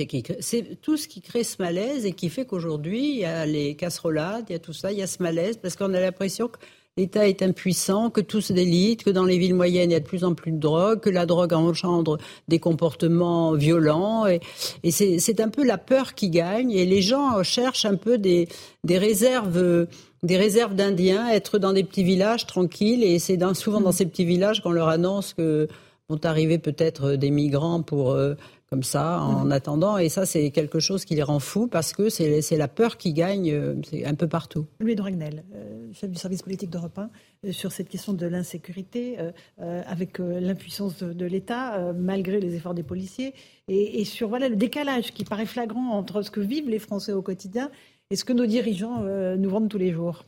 Alors, ce qui est vrai, ce qui est, très frappant, c'est que quand vous voyez euh, des membres du gouvernement qui vous expliquent, mais on a déversé tant d'argent, mais on a fait ci, on a fait cela, on a augmenté, on a créé France Relance, euh, on augmente la fonction publique, il y a maintenant c'est l'État près de chez vous, partout dans toutes les sous-préfectures, et en fait il y a un décalage de perception qui est abyssal entre ce que disent les membres du gouvernement et de l'autre côté les Français. Euh, vous savez, ça rejoint, euh, c'est l'éternel débat sur le, le, senti, le fameux sentiment d'insécurité, avec euh, tout, tout, le monde a un avis euh, très précis sur le sujet. Mais, mais, mais ce décalage, en fait, ce décalage se voit vraiment, je trouve, à, à tous les niveaux. Et c'est ça qui est assez terrible. C'est-à-dire que quand vous, vous allez, par exemple, avec des gens qui sont vraiment très investis auprès du président de la République, eux, ils vous disent que tout va bien, que le président va bien, que les indicateurs sont au vert. Regardez, le président attire des investissements étrangers. Jamais la France n'a attiré autant d'investissements étrangers. Et de l'autre côté, vous écoutez ça et puis vous revenez chez vous, vous regardez un peu autour de vous et globalement, c'est absolument pas euh, la manière avec laquelle les Français perçoivent tout ça. Mmh. Et, et, en fait, ça, vous pouvez le décliner vraiment absolument sur tous les sujets. Et donc, vous avez euh, toutes les réussites de la France dont on nous parle. Euh, les Français ont beaucoup, beaucoup de mal euh, à le voir, voire euh, même ils voient pas des réussites, ils voient beaucoup d'échecs. C'est un peu ce que disait Catherine Ness. Ils voient le, surtout le l'État qui n'a plus d'autorité. Ils voient l'effondrement, le recul des services publics dont parlait Eric Revel avec, euh, je sais pas, la, par exemple, les fermetures de postes, euh, de, des petites antennes de services publics près de chez eux. Et, donc, voilà, je pense que le malaise euh, vient de là. un tout petit mot, Eric parlait de, l'immigration. Le président Macron a donné une interview, on en parlait il y a quelques instants avec Catherine Ney, il très très euh, il est très loquace. Le président, on l'entend parler à peu près tous les jours, euh, n'est-ce pas? Il a parlé de, de l'immigration. Il a dit qu'il ne souhaitait pas euh, faire un référendum sur l'immigration, Catherine Ney. Est-ce que c'est une erreur? Les, les, Français le souhaitent? Quelles questions pourrait-on leur poser? Ben Oui, bonne question. Quelle question Est-ce que vous êtes pour ou contre et comment? Non, mais c'est très difficile. Est-ce qu'il faut des quotas? C'est impossible oui, pour lui? Oui, oui, oui. En tous les cas, il entend que la loi soit présentée au, en Conseil des ministres au mois de juillet, mais pour les pour les parlementaires, rien n'a changé parce que la discussion ne viendra pas avant l'automne. Donc là, il fait un peu de communication pour dire on ne vous oublie pas, on va traiter le problème et puis rien n'est réglé. Parce que entre le, la majorité, enfin l'absence de majorité, enfin le camp macroniste et les, et les LR, il y a deux positions qui sont presque irréconciliables et on ne voit pas comment Mme Borne, malgré le talent et les qu'elle a pour essayer de d'acrobate, oui, d'acrobate, aura du mal à trouver. Euh. Euh, Linda Kebab, les policiers ont besoin de ce texte de loi sur euh, l'immigration pour pouvoir agir ou pas ils, l'attendent bah, En fait, ils en ont besoin parce que euh, aujourd'hui, on a une, une, problématique en fait dans la gestion. Euh, en tout cas, les missions qui sont celles des policiers avec des centres de rétention administrative qui sont débordés. Vous savez, on a dû changer à la demande de, du ministre les profils des personnes qui sont dans l'écran. Autrefois, c'est des personnes qui étaient interpellées. Euh, très euh, banalement et donc du coup qui se retrouvaient dans ces écrans en attendant d'être expulsés si quand elles l'étaient. Euh, Aujourd'hui, on a des profils très délinquants, criminels. On a des, euh, des, individus qui sont tous en fin de peine et qui sont en, attente, en attente d'expulsion. Et donc du coup, euh, aujourd'hui, on a une surcharge de travail avec des collègues qui sont vraiment débordés sur la voie publique. On vide, on vide franchement, enfin, on vide ou on remplit un tonneau de Danaïde. En réalité, on sait même plus trop ce qu'on fait. Et oui, c'est un projet de loi qui, qui peut être important pour nous. Pourquoi? Parce qu'il nous permettra de réguler un petit peu plus. Parce qu'il y a notamment ce sujet-là, parce que le, le, là, ce qui, la question, ça va être surtout des questions administratives, en fait, de gestion administrative, notamment la limitation des recours, etc. Mais en réalité, le vrai problème, en tout cas que nous on rencontre depuis environ une dizaine d'années, c'est la dépénalisation du fait d'être en situation irrégulière dans le pays. Autrefois, c'était un délit. Vous interpellez une personne dans cette situation et donc vous pouvez avoir un traitement coercitif de cette personne. Aujourd'hui, c'est plus le cas. C'est une situation administrative. Et je pense en effet que ça a eu des conséquences dramatiques sur notre manière de gérer les choses parce qu'en fait, finalement, on est complètement démunis et inefficace avec la multitude de recours. Il y a une douzaine de recours possibles aujourd'hui et en fait, on travaille pour rien. En fait, dans la police, souvent, on travaille pour rien. Dans la lutte contre le stup, on travaille un petit peu pour rien. Dans ce type de situation, on travaille également pour rien.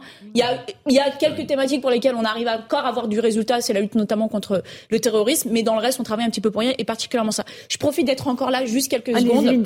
On a un collègue qui a été victime d'une tentative d'homicide volontaire, vous savez, lors de la manifestation du 1er mai, mhm. Nasser, il a subi une tentative d'homicide volontaire par immolation, cocktail Molotov, il a mhm. brûlé, il a été brûlé au second degré, il est traumatisé, choqué et heureusement aujourd'hui, il a au moins la possibilité de se reposer auprès des siens, mais on aurait aimé, aimé éviter cela. Je vais vous expliquer quelque chose en fait qui nous nous affecte en tant que représentants du personnel. Il y a quelques années, il y a un président de la République qui, en faisant un geste, a responsabilisé l'ensemble des personnes qui euh, occuperaient sa fonction.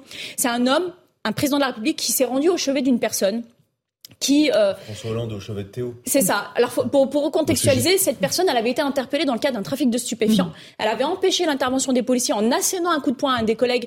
Et euh, du coup, les collègues, en voulant l'interpeller, il y a eu des blessures. Ça, c'est la justice qui se prononcera sur leur nature. Mais néanmoins, on a un président à l'époque qui s'est rendu au chevet de la personne, sans aucun élément de procédure, abandonnant complètement les policiers, et notamment la présomption d'innocence, pour laquelle autant combien de personnes sont très attachées, sauf quand ça concerne les flics. Et donc, du coup, on a eu ce président de la République qui est allé au chevet et qui a craché, on va dire les choses, au visage de l'ensemble des flics. Et là, vous demandez quoi, Emmanuel Macron? Notre collègue Nasser n'a même pas reçu un appel. Tentative d'homicide volontaire par un fonctionnaire qui protégeait les institutions, qui encadrait une manifestation. Une manifestation à laquelle j'étais, puisque c'était contre la réforme des retraites. Une manifestation qui a lieu parce qu'aujourd'hui, on demande aux policiers de régler les problèmes économiques et sociaux de ce pays eh bien, ce collègue n'a pas eu un seul appel de l'Élysée. Et je trouve que c'est quand même dramatique qu'un policier qui manque d'être tué par le feu, parce qu'il protégeait les institutions, n'est pas un, même, un seul appel de ces mêmes institutions. Donc je trouve ça assez dramatique.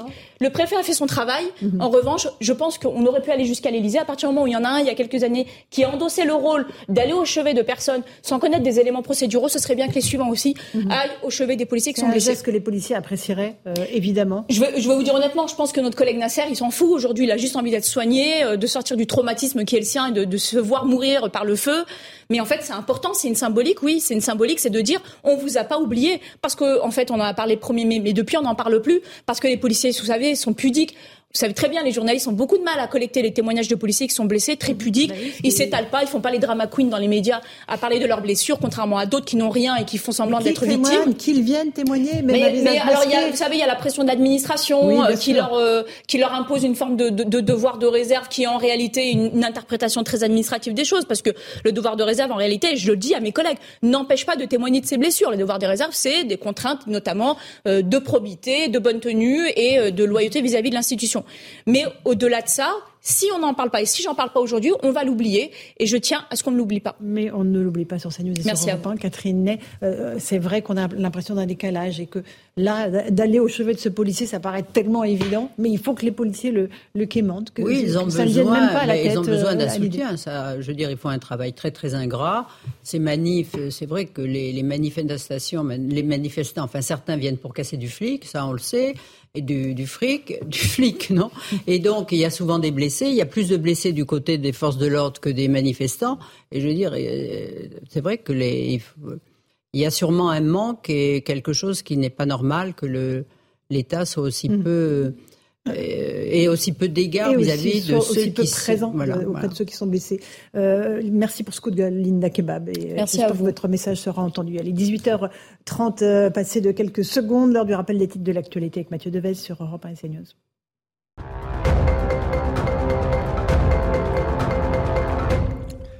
Elon Musk envisage des investissements significatifs en France. Le milliardaire américain s'est exprimé en marge du sommet Choose France au château de Versailles. C'était la sixième édition de ce rendez-vous destiné à attirer les investissements étrangers dans le pays. Et cette année, un investissement record de 13 milliards d'euros a été annoncé. Les soignants non vaccinés contre le Covid-19 peuvent reprendre leur travail à partir d'aujourd'hui. Ils avaient été suspendus il y a plus d'un an et demi. Le décret qui suspend l'obligation vaccinale a été publié hier au journal officiel.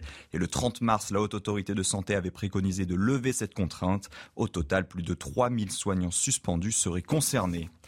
Enfin, en Turquie, Recep Tayyip Erdogan affrontera Kemal Kılıçdaroğlu au second tour de l'élection présidentielle. Ce sera le 28 mai. Au pouvoir depuis 20 ans, le président de 69 ans a obtenu un score plus important qu'anticipé, mais insuffisant pour l'emporter dès le premier tour, 49,5% contre 45% pour son rival social-démocrate. Merci beaucoup Mathieu Devez pour ce rappel des titres de l'actualité. Une petite pause, il est 18h32, on se retrouve dans Punchline sur CNews pour évoquer le pouvoir d'achat, l'inflation. Est-ce que le trimestre anti-inflation a été efficace? Est-ce que les industriels doivent faire plus d'efforts? On en parle avec Thierry Cotillard qui est notre invité. Euh, il est le président du groupement Les Mousquetaires. A tout de suite dans Punchline. 18h37, on est en direct dans Punchline sur CNews et sur Europe 1. On accueille Thierry Cotillard. Bonsoir. Bonsoir. Président du groupement Les Mousquetaires. On est ravis de vous accueillir. On est avec Louis de Ragnel, chef du service politique d'Europe 1, Eric Revel, journaliste.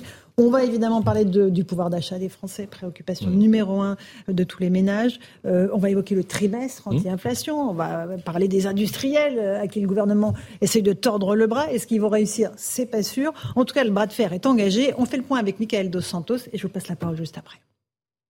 Deux jours avant leur rendez-vous au ministère de l'économie, les industriels de l'agroalimentaire sont sous pression.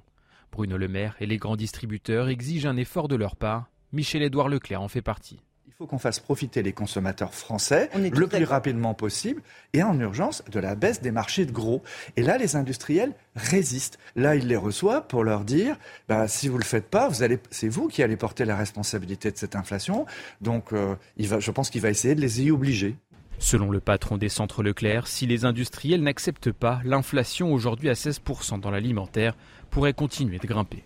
Nous, distributeurs, euh, quelles que soient les enseignes que vous recevez, on, se parle entre nous là, on appréhende hein, de ça parce que ça se passe dans nos magasins. Et euh, oui, on pense 18, peut-être 20. La semaine dernière, Bruno Le Maire s'était aligné sur la position des distributeurs.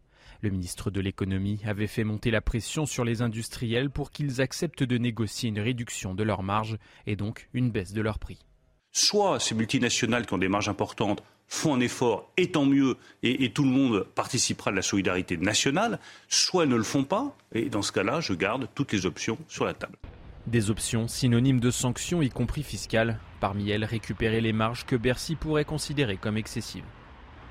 Alors, Monsieur Cotillard, euh, on a entendu votre collègue de chez Leclerc. Vous, c'est les mousquetaires. Vous vous parlez et vous confirmez le chiffre 18 à 20% d'inflation sur l'alimentation? On va les confirmer. C'était 8 l'année dernière mmh. et l'augmentation des tarifs est à 9 pour 2023. Donc, les 17, 18 sont effectivement euh, tout à fait réalistes. Au moment où je vous parle, on est à 16, donc on peut considérer que dans le mois qui vient, il y aura encore un ou deux points d'inflation pour les Français. Ça représente quoi, euh, de manière euh, très concrète pour les Français? Bah écoutez, 17% sur une dépense moyenne de 5 000 euros, on va frôler les 1 000 euros de dépenses alimentaires en plus versus euh, un historique d'il y a 18 mois. Donc vous comprenez que lorsque plusieurs millions de Français sont à l'euro près, 100 euros de dépenses alimentaires par mois en plus, mais vraiment en difficulté, bon nombre de de, de, nos, de nos consommateurs. Donc c'est un vrai sujet. C'est insoutenable, c'est-à-dire pour ces ménages-là, c'est impossible. Ils ne peuvent plus se nourrir correctement? Bah, en fait, on a, on a la lecture du marché, on voit comment les comportements des consommateurs évoluent, et donc il y a euh, moins d'articles achetés. Euh, et puis surtout, il y a une dévalorisation de l'achat, c'est-à-dire on a beaucoup moins d'achats en produits frais, le poisson, la viande, euh, moins de marques nationales, on va sur les premiers prix, sur la MDD. Donc c'est tout ce qu'on voulait pas, puisque depuis des années, les distributeurs ont pris le, combat du mieux manger, euh, l'a au plus grand nombre, et ce sujet d'inflation euh, remet en cause un peu tout ça. Alors est-ce que, comme Michel-Édouard Leclerc, vous dites c'est aux industriels de faire le geste maintenant. C'est à eux de baisser leurs marges parce qu'il y a des prix de gros qui sont en train de baisser et eux ne répercutent pas ça. Vous voulez une nouvelle session de négociation, c'est bien ça? On veut absolument une nouvelle session euh, de négociation parce que la réalité, c'est que le marché s'est retourné. Euh, Michel Edouard l'a dit ce matin, je confirme les chiffres. On a euh, des matières premières qui ont baissé. Le blé est beaucoup moins cher qu'il y a un an, hein, de, l'ordre de 5 à 30%, selon qu'il soit dur ou, tendre. Euh, le fret maritime a baissé de 80%, même l'électricité est moins chère. Donc oui, on veut une réciprocité, parce que rappelez-vous l'année dernière, en mars, on avait négocié une inflation à 3%. Le gouvernement nous a dit non, non, euh, il y a une crise énergétique, il faut accepter de renégocier. Euh, cinq points se sont rajoutés en quatre rendez-vous. On est arrivé à huit points d'inflation. Donc ce qu'on dit, c'est chemin inverse. Aujourd'hui, il y a des baisses de matières premières, il y a des baisses en termes de coûts de production, donc il faut répercuter. Alors juste un mot, et puis je passerai la parole à Eric Revel et Louis de Ranel, mais les industriels disent, bah oui, nous on a acheté nos produits il y a six mois. Donc il y a six mois, ils étaient très hauts, donc on ne peut pas répercuter la, la baisse tout de suite. Alors, moi, je me mets à la place du consommateur, c'est incompréhensible. C'est-à-dire que l'industriel vous dit je peux rien faire, nous les distributeurs on dit on peut faire quelque chose. C'est un peu toujours le, le, le sujet du poker menteur. Euh, moi, l'éclairage que je vais vous apporter ce soir, c'est qu'on est industriel. Mhm. Intermarché Netto ont 56 usines qui produisons nos marques propres. La réalité, c'est que moi, mes, les pizzas qui sortent de nos outils de production, c'est 5% moins cher à la production qu'il y a quelques mois. Euh, la confiture, c'est 3,1% et le pain de mie, c'est 2%. Donc en ayant euh, l'outil de production, je vous confirme qu'on est capable de vendre, de produire moins cher et donc de vendre moins cher. Donc Aujourd'hui, vous l'avez compris, aucun industriel n'a intérêt à venir baisser ses bénéfices ou ses résultats en, en octroyant des baisses aux distributeurs. Donc seul un cadre contraignant du gouvernement permettra la renégociation. Alors, Éric Revel, un cadre contraignant du gouvernement. Alors, euh, d'ailleurs, Bruno Le Maire euh, évoque mhm. plusieurs pistes, dont la contrainte absolue. Mais vous avez tout à fait raison. Euh, je me J'allais vous le dire. En fait, le, le, consommateur, euh, il est totalement perdu, si vous voulez. Il entend les distributeurs en disant c'est pas moi, c'est l'industriel. Les industriels qui disent mais moi je peux, je peux pas faire grand chose. Demander aux distributeurs de regarder un peu leur marge. Euh, la, la, vérité, c'est que beaucoup d'experts pensent que l'inflation va, va continuer de progresser au moins jusqu'à septembre-octobre. Hein. Septembre-octobre, mmh. c'est bon. Euh, il y a eu différentes mesures qui ont été mises en place par le gouvernement. Bon, il y a eu euh, l'arrêt euh, du fameux panier anti-inflation. Madame Grégoire est passée à autre chose rapidement. Non, mais, mais sur le trimestre, sur le trimestre anti-inflation, est-ce que vous considérez vous euh, aujourd'hui et de combien euh, Est-ce que c'est une bonne chose? Est-ce que ça a fonctionné Et de combien les prix ont réellement mm. baissé? Parce que là aussi, pardonnez-moi, le consommateur est perdu. Il entend le gouvernement qui dit pas du tout. Les organisations, les associations de consommateurs qui disent. Alors, ça a fonctionné et, à quel niveau? La réponse de Thierry Cotillard des Mousquetaires. C'est d'autant plus important de revenir sur le sujet qu'il y a une polémique depuis ce matin où tout le monde s'oppose sur les chiffres. Euh, la réalité, c'est que nous, on a fait le choix de 500 produits et ces 500 produits ont baissé de 8%. Donc comme on avait eu 9%, en gros, on a réussi à serrer nos marges pour contenir l'inflation de cette année. Ce que ça provoque, c'est un succès commercial. C'est 33% de progression sur ces 500 références. Et donc si je devais résumer, 7 clients sur 10 qui viennent chez Intermarché au achètent ces produits anti-inflation et ça représente un produit sur 5. Donc, ça a trouvé son public, c'est un succès et donc c'est tout à fait légitime que le gouvernement dise essayer de le reconduire. Donc là, on est dans une situation où les enseignes sont en train de faire leurs calculs. Nous, on avait dit ça va coûter quelques dizaines de millions d'euros. La réalité, c'est qu'après trois mois, ça a coûté plus de 100 millions d'euros pour un réseau comme le nôtre. 100 millions d'euros. 100, 100, millions d'euros. Sur trois mois. De redistribution de pouvoir d'achat sur trois mmh. mois. Donc, au moment où je vous parle, puisque la question elle est posée, est-ce qu'on continue Est-ce que vous continuez? Voilà.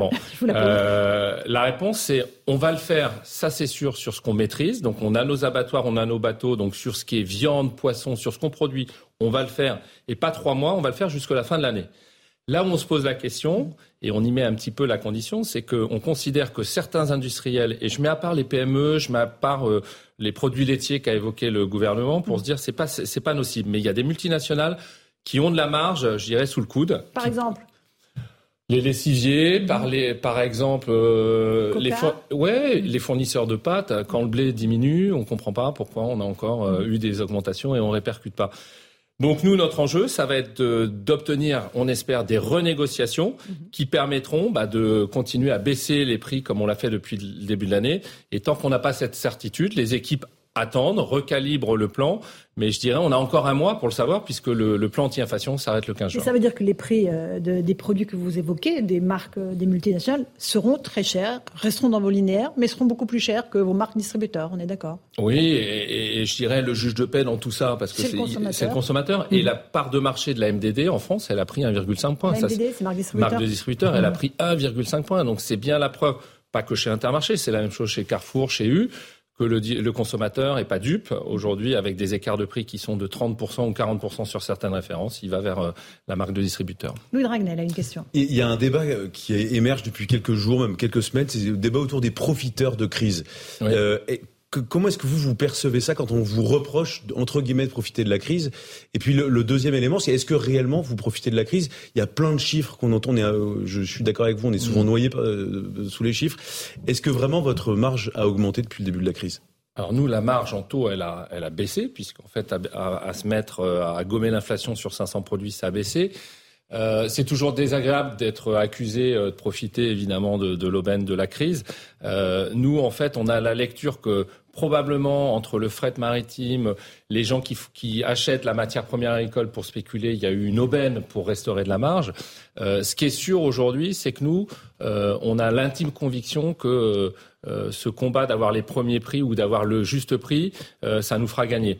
Donc euh, la crise est finalement une opportunité pour créer l'écart de compétitivité aussi entre distributeurs. C'est-à-dire mmh. que c'est pas moi qui le dis, c'est les relevés qui sont faits à la concurrence montrent des écarts de 25%. Donc le simple fait de choisir une enseigne versus une autre, ça crée 25%. Donc il n'y a plus de sujet d'inflation puisque euh, d'une enseigne à l'autre, on peut gommer l'inflation. Donc le consommateur est en train de le réaliser. Et sur les dernières parts de marché, il y a des enseignes, et fort heureusement Intermarché en fait partie. Leclerc est dans ce, dans ce trio gagnant tire le marché, les consommateurs viennent chez nous. Nous, on a eu 300 000 nouveaux consommateurs. On a 12 millions de clients fidèles. On a 300 000 nouveaux chez Intermarché depuis 4 mois. Donc euh, c'est un pari de baisser les prix, mais ça paye quand le consommateur s'en rend compte. Juste pour revenir sur le trimestre entrée-inflation, euh, euh, Bruno Le Maire a expliqué que l'étude de l'UFC Que Choisir, qui disait qu'au fond le, trimestre n'avait pas marché, était malhonnête. Est-ce que vous, pour vous, vous pensez aussi que cette étude de l'UFC Que Choisir, qui est connue pour, pour ses compétences, était malhonnête? C'est-à-dire qu'il a, a fonctionné ce trimestre? Alors, je sais pas, je, je la qualifierais pas de malhonnête, mais à partir du moment où la méthode est tronquée, les, résultats et les résultats sont faux. C'est-à-dire relever les prix après qu'on les ait baissés, vous n'allez pas constater beaucoup de baisse.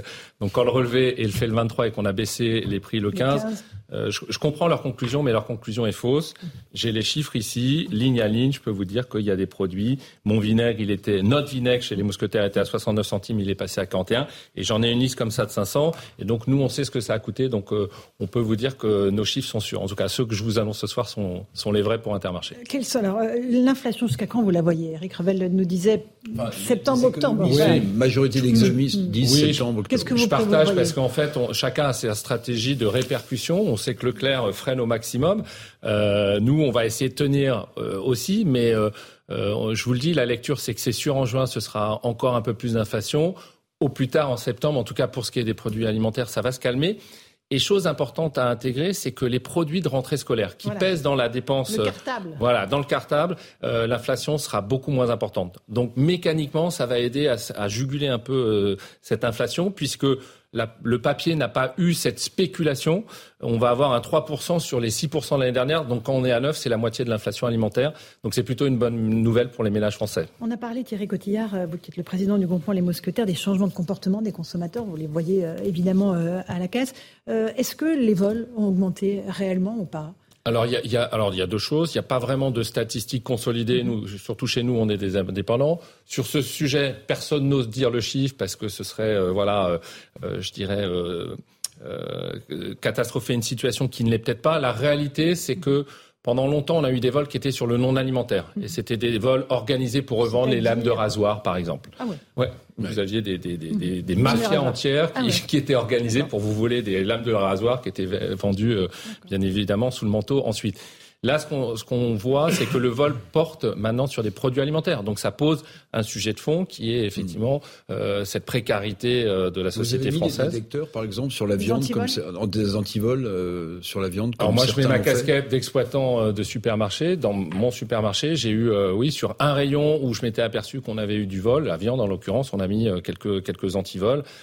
donc c'est regrettable. Après, ce qu'on ce qu'on a l'habitude de faire, c'est de gérer avec euh, diplomatie euh, et avec tact euh, le vol parce que pour le coup ce ne sont pas des, des gens qui passent de passage, ce sont des clients de la société comme ce que ça dit l'évolution bah, de la société, c'est-à-dire qu'avant on vole des lames parce que ce qui coûte cher c'est la lame, c'est pas le exactement, c'est pas le le, le rasoir. le rasoir. Ouais, ouais. Mais là, mais là les gens ne peuvent plus manger donc volent pour oui, manger. Oui. Vous voyez, enfin non, non, on est, est, dans cette situation là. C'est hein. symptomatique effectivement d'une précarité qui, qui, qui peut être présente pour certains Français. Donc euh, bien sûr on ne peut être que attristé de la situation. Louis Dragnel. Et justement, toujours un peu sur ce, ce sujet, est-ce qu'il y a des clients, que, parce qu'on vous avez évoqué les clients qui venaient chez vous depuis le début de l'inflation, est-ce qu'il y a des clients que vous avez perdus et qui ne vont pas dans la concurrence et dont on peut imaginer qu'ils sont tombés dans la précarité, la grande précarité Perdu non, parce que euh, est dans le cas inverse. On a pour le coup euh, dans notre enseigne recruté des consommateurs qui euh, désertent des, des, des, enseignes qui, je dirais, déconnent et sont loin de, de la préoccupation du pouvoir d'achat. Vous savez, un prix, il est constitué par deux choses la négociation, on en parle, ça fait l'objet justement de tous ces plateaux télé, mais il y a aussi la constitution du, du nombre de charges qu'on peut avoir euh, dans la distribution des produits. Et des groupes qui n'ont pas été prudents sur leur niveau de charge aujourd'hui sont totalement dépositionnés. Et donc, euh, sur certaines villes, vous avez, comme je vous le disais, quand il y a 20 à 25% d'écart, nous, on a cette chance d'être mieux placés et donc de recruter des consommateurs. Mais en tout cas, le Français ne se trompe pas. Aujourd'hui, il est prêt à se déplacer, prendre sa voiture et faire mhm. trois, quatre enseignes pour trouver les bonnes et affaires. Et comparer les prix Exactement. sur toutes les enseignes. Euh, Thierry Cotillard, euh, des Mousquetaires, est-ce que vous croyez le gouvernement capable de faire plier les industriels ou pas? Écoutez, nous, la réalité, c'est qu'on a envoyé plus de 200 courriers aux plus grandes multinationales. Zéro retour. Zéro retour. Zéro retour. Donc, Vous demandiez quoi non, pardon bah, On évoquait le contexte. On disait euh, quand ça a augmenté, euh, vous êtes venu à la table des négociations. Maintenant que ça baisse, euh, l'invitation est dans l'autre sens. Quoi. Venez, venez en discuter. Fin de nos retours. Donc trois options. On l'a évoqué avec Bruno Le Maire la semaine dernière. C'est une taxe. Très bien, mais en fait, la taxe va pas directement permettre de faire baisser les prix dans nos, dans nos rayons. Donc on a dit c'est pas forcément l'option nous distributeurs on préfère. Euh, le décret, ce serait la chose idéale. Euh, peut-il le faire Va-t-il le faire Choix politique. Pour les contraindre. Pour les contraindre. Euh, et on lui dit ne traînez pas parce que si on veut que ça soit en septembre, on a toujours deux trois rendez-vous de négo, donc il faut que dans 15 jours ce soit voté pour qu'on y aille en juin. Et, et, dernière chose, je pense que ce serait la plus raisonnable. Donc j'ai espoir que mercredi les industriels l'entendent. C'est une charte. La charte qu'on a signée l'année dernière n'était pas une contrainte législative, c'était un bon vouloir de toutes les parties, distributeurs, gouvernements et industriels, euh, j'ai bon espoir qu'on soit entendu, surtout que le poids de Bruno Le Maire soit plus puissant que notre simple courrier et que la charte soit signée rapidement. Mais vous leur parlez aux industriels, évidemment, vous avez des contacts quotidiens avec eux. Ils, perçoivent un tout petit peu quand même la musique de fond de ce qui se passe dans notre pays ou pas? Ils, perçoivent la réalité, euh, pour échanger avec des dirigeants de grandes entreprises ou PME, c'est de considérer, ça peut s'entendre, mais il faut trouver le juste milieu, que euh, la, la nourriture n'avait pas son juste prix depuis X années de déflation dont acte. Mais en fait, ça a été euh, l'occasion en une année ou en deux années de mmh. restaurer 15 ans de négociations. Euh, à 8-9%, c'était raisonnable. Lorsqu'on a eu des tarifs à 20 ou 30%, c'était, j'allais dire, du grand n'importe quoi. Donc j'espère que la raison euh, reviendra vite parce que c'est le consommateur qui va sanctionner tout ça par des volumes qui vont baisser. J'ai encore une question qui concerne la loi Egalim et la protection de la marge des producteurs. Mmh. On sait que nos paysans, nos agriculteurs sont vraiment à la gorge. Est-ce que vous voulez vraiment vous asseoir sur cette marge-là euh, Le patron de la FNSEA dit attention, euh, la grande distribution veut mettre à bas cette loi Egalim. Le ministre de l'Agriculture aussi a embrayé en disant voilà, c'est pas normal, il faut protéger les agriculteurs et les producteurs. Il y a plusieurs écoles au sein des distributeurs. Moi, j'ai toujours fait partie de l'école. Alors, je suis fils d'agriculteur, donc c'est plus facile probablement à assumer. mais une famille doit être animée. Ouais, mais euh, c'est intéressant et justement, ça permet de trouver une position responsable. Moi, j'ai toujours pensé qu'il fallait effectivement recréer de la, la marge et surtout la redistribuer mieux. Donc, j'étais plutôt sponsor de cette loi Egalim. Et aujourd'hui, je crois que l'intérêt de De Crozaille, qui a été tant décrié, sur notamment les promotions qu'on plafonne, et moi, j'étais fort farouchement opposé à ça. Par contre, on a reconduit le dispositif Egalim qui protège le, revenu du monde agricole. Ça a quand même, je suis allé au sein de l'agriculture, j'ai trouvé ça plus apaisé parce qu'il y a eu une réalité, c'est-à-dire dans nos négociations, l'augmentation de ce qu'on appelle les MPA, matières premières agricoles, est sanctuarisée. Donc ça, normalement, ça protège aujourd'hui l'agriculteur. Ce qu'il faudrait pas dans cette période de négociation, et on l'a redit à Bruno Le Maire, c'est on a dit protégeons les secteurs agricoles qui sont en danger. Le lait, par exemple, faut pas y toucher. Faut pas y toucher. Donc, mhm. un Lactalis, qui est pourtant un géant euh, mondial euh, en termes de multinationales, ne sera pas invité à la table des négociations parce qu'on considère que si la négociation aboutissait, il y aurait un risque que ça, euh, ça soit une conséquence sur le revenu agricole, ce qu'on ne veut pas. D'accord. En revanche, sur les promotions, vous demandez toujours de pouvoir faire mieux sur les promotions. Bien sûr, parce qu'on a une concurrence déloyale en France, c'est-à-dire que le shampoing de certaines très grandes marques il est à 70% de remise dans une ancienne qui est arrivée, qui a 800 ou 900 magasins sur nos parkings, et on trouve pas ça juste. Et donc, on insiste lourdement auprès du gouvernement pour qu'à un moment, cette euh, loi est incompréhensible à un moment où il y a un sujet de pouvoir d'achat. Pourquoi nous limiter à faire des shampoings en remise importante quand mhm. certains concurrents qui viennent de de l'Europe euh, se permettent de le faire sur nos territoires. En un mot, le record, le produit qui a le plus augmenté là, sur ces six derniers mois, c'est quoi? C'est euh, la nourriture pour animaux C'est ça a des conséquences jusqu'à la SPA, hein, parce que les maîtres rendent Il y a ça, la réalité, sur la réalité en termes de matières premières, c'est le sucre. Le sucre pour un problème d'appro, le sucre parce que c'est une industrie qui consomme et qui consomme beaucoup d'électricité. Donc ça, c'est une réalité, mais euh, on sait aussi, comme on l'a dit, qu'il y avait des matières premières qui avaient baissé. C'est pour ça qu'on voudrait renégocier. Merci beaucoup Thierry Cotillard, président du groupement Les Mousquetaires, d'être venu ce soir sur Europe 1 et sur CNews pour nous parler de cette grande préoccupation des Français sur le pouvoir d'achat. Merci à vous, euh, chers amis auditeurs et téléspectateurs. Dans un instant sur CNews, Christine Kelly et Europe 1 Soir sur Europe 1. Bonne soirée sur nos deux antennes. À demain.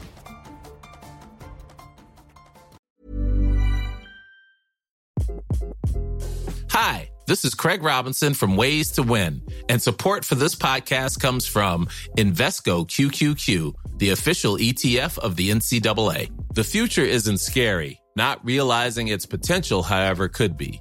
Just like on the recruiting trail, I've seen potential come in many forms as a coach. Learn more at Invesco.com slash QQQ. Let's rethink possibility. Investco Distributors, Inc.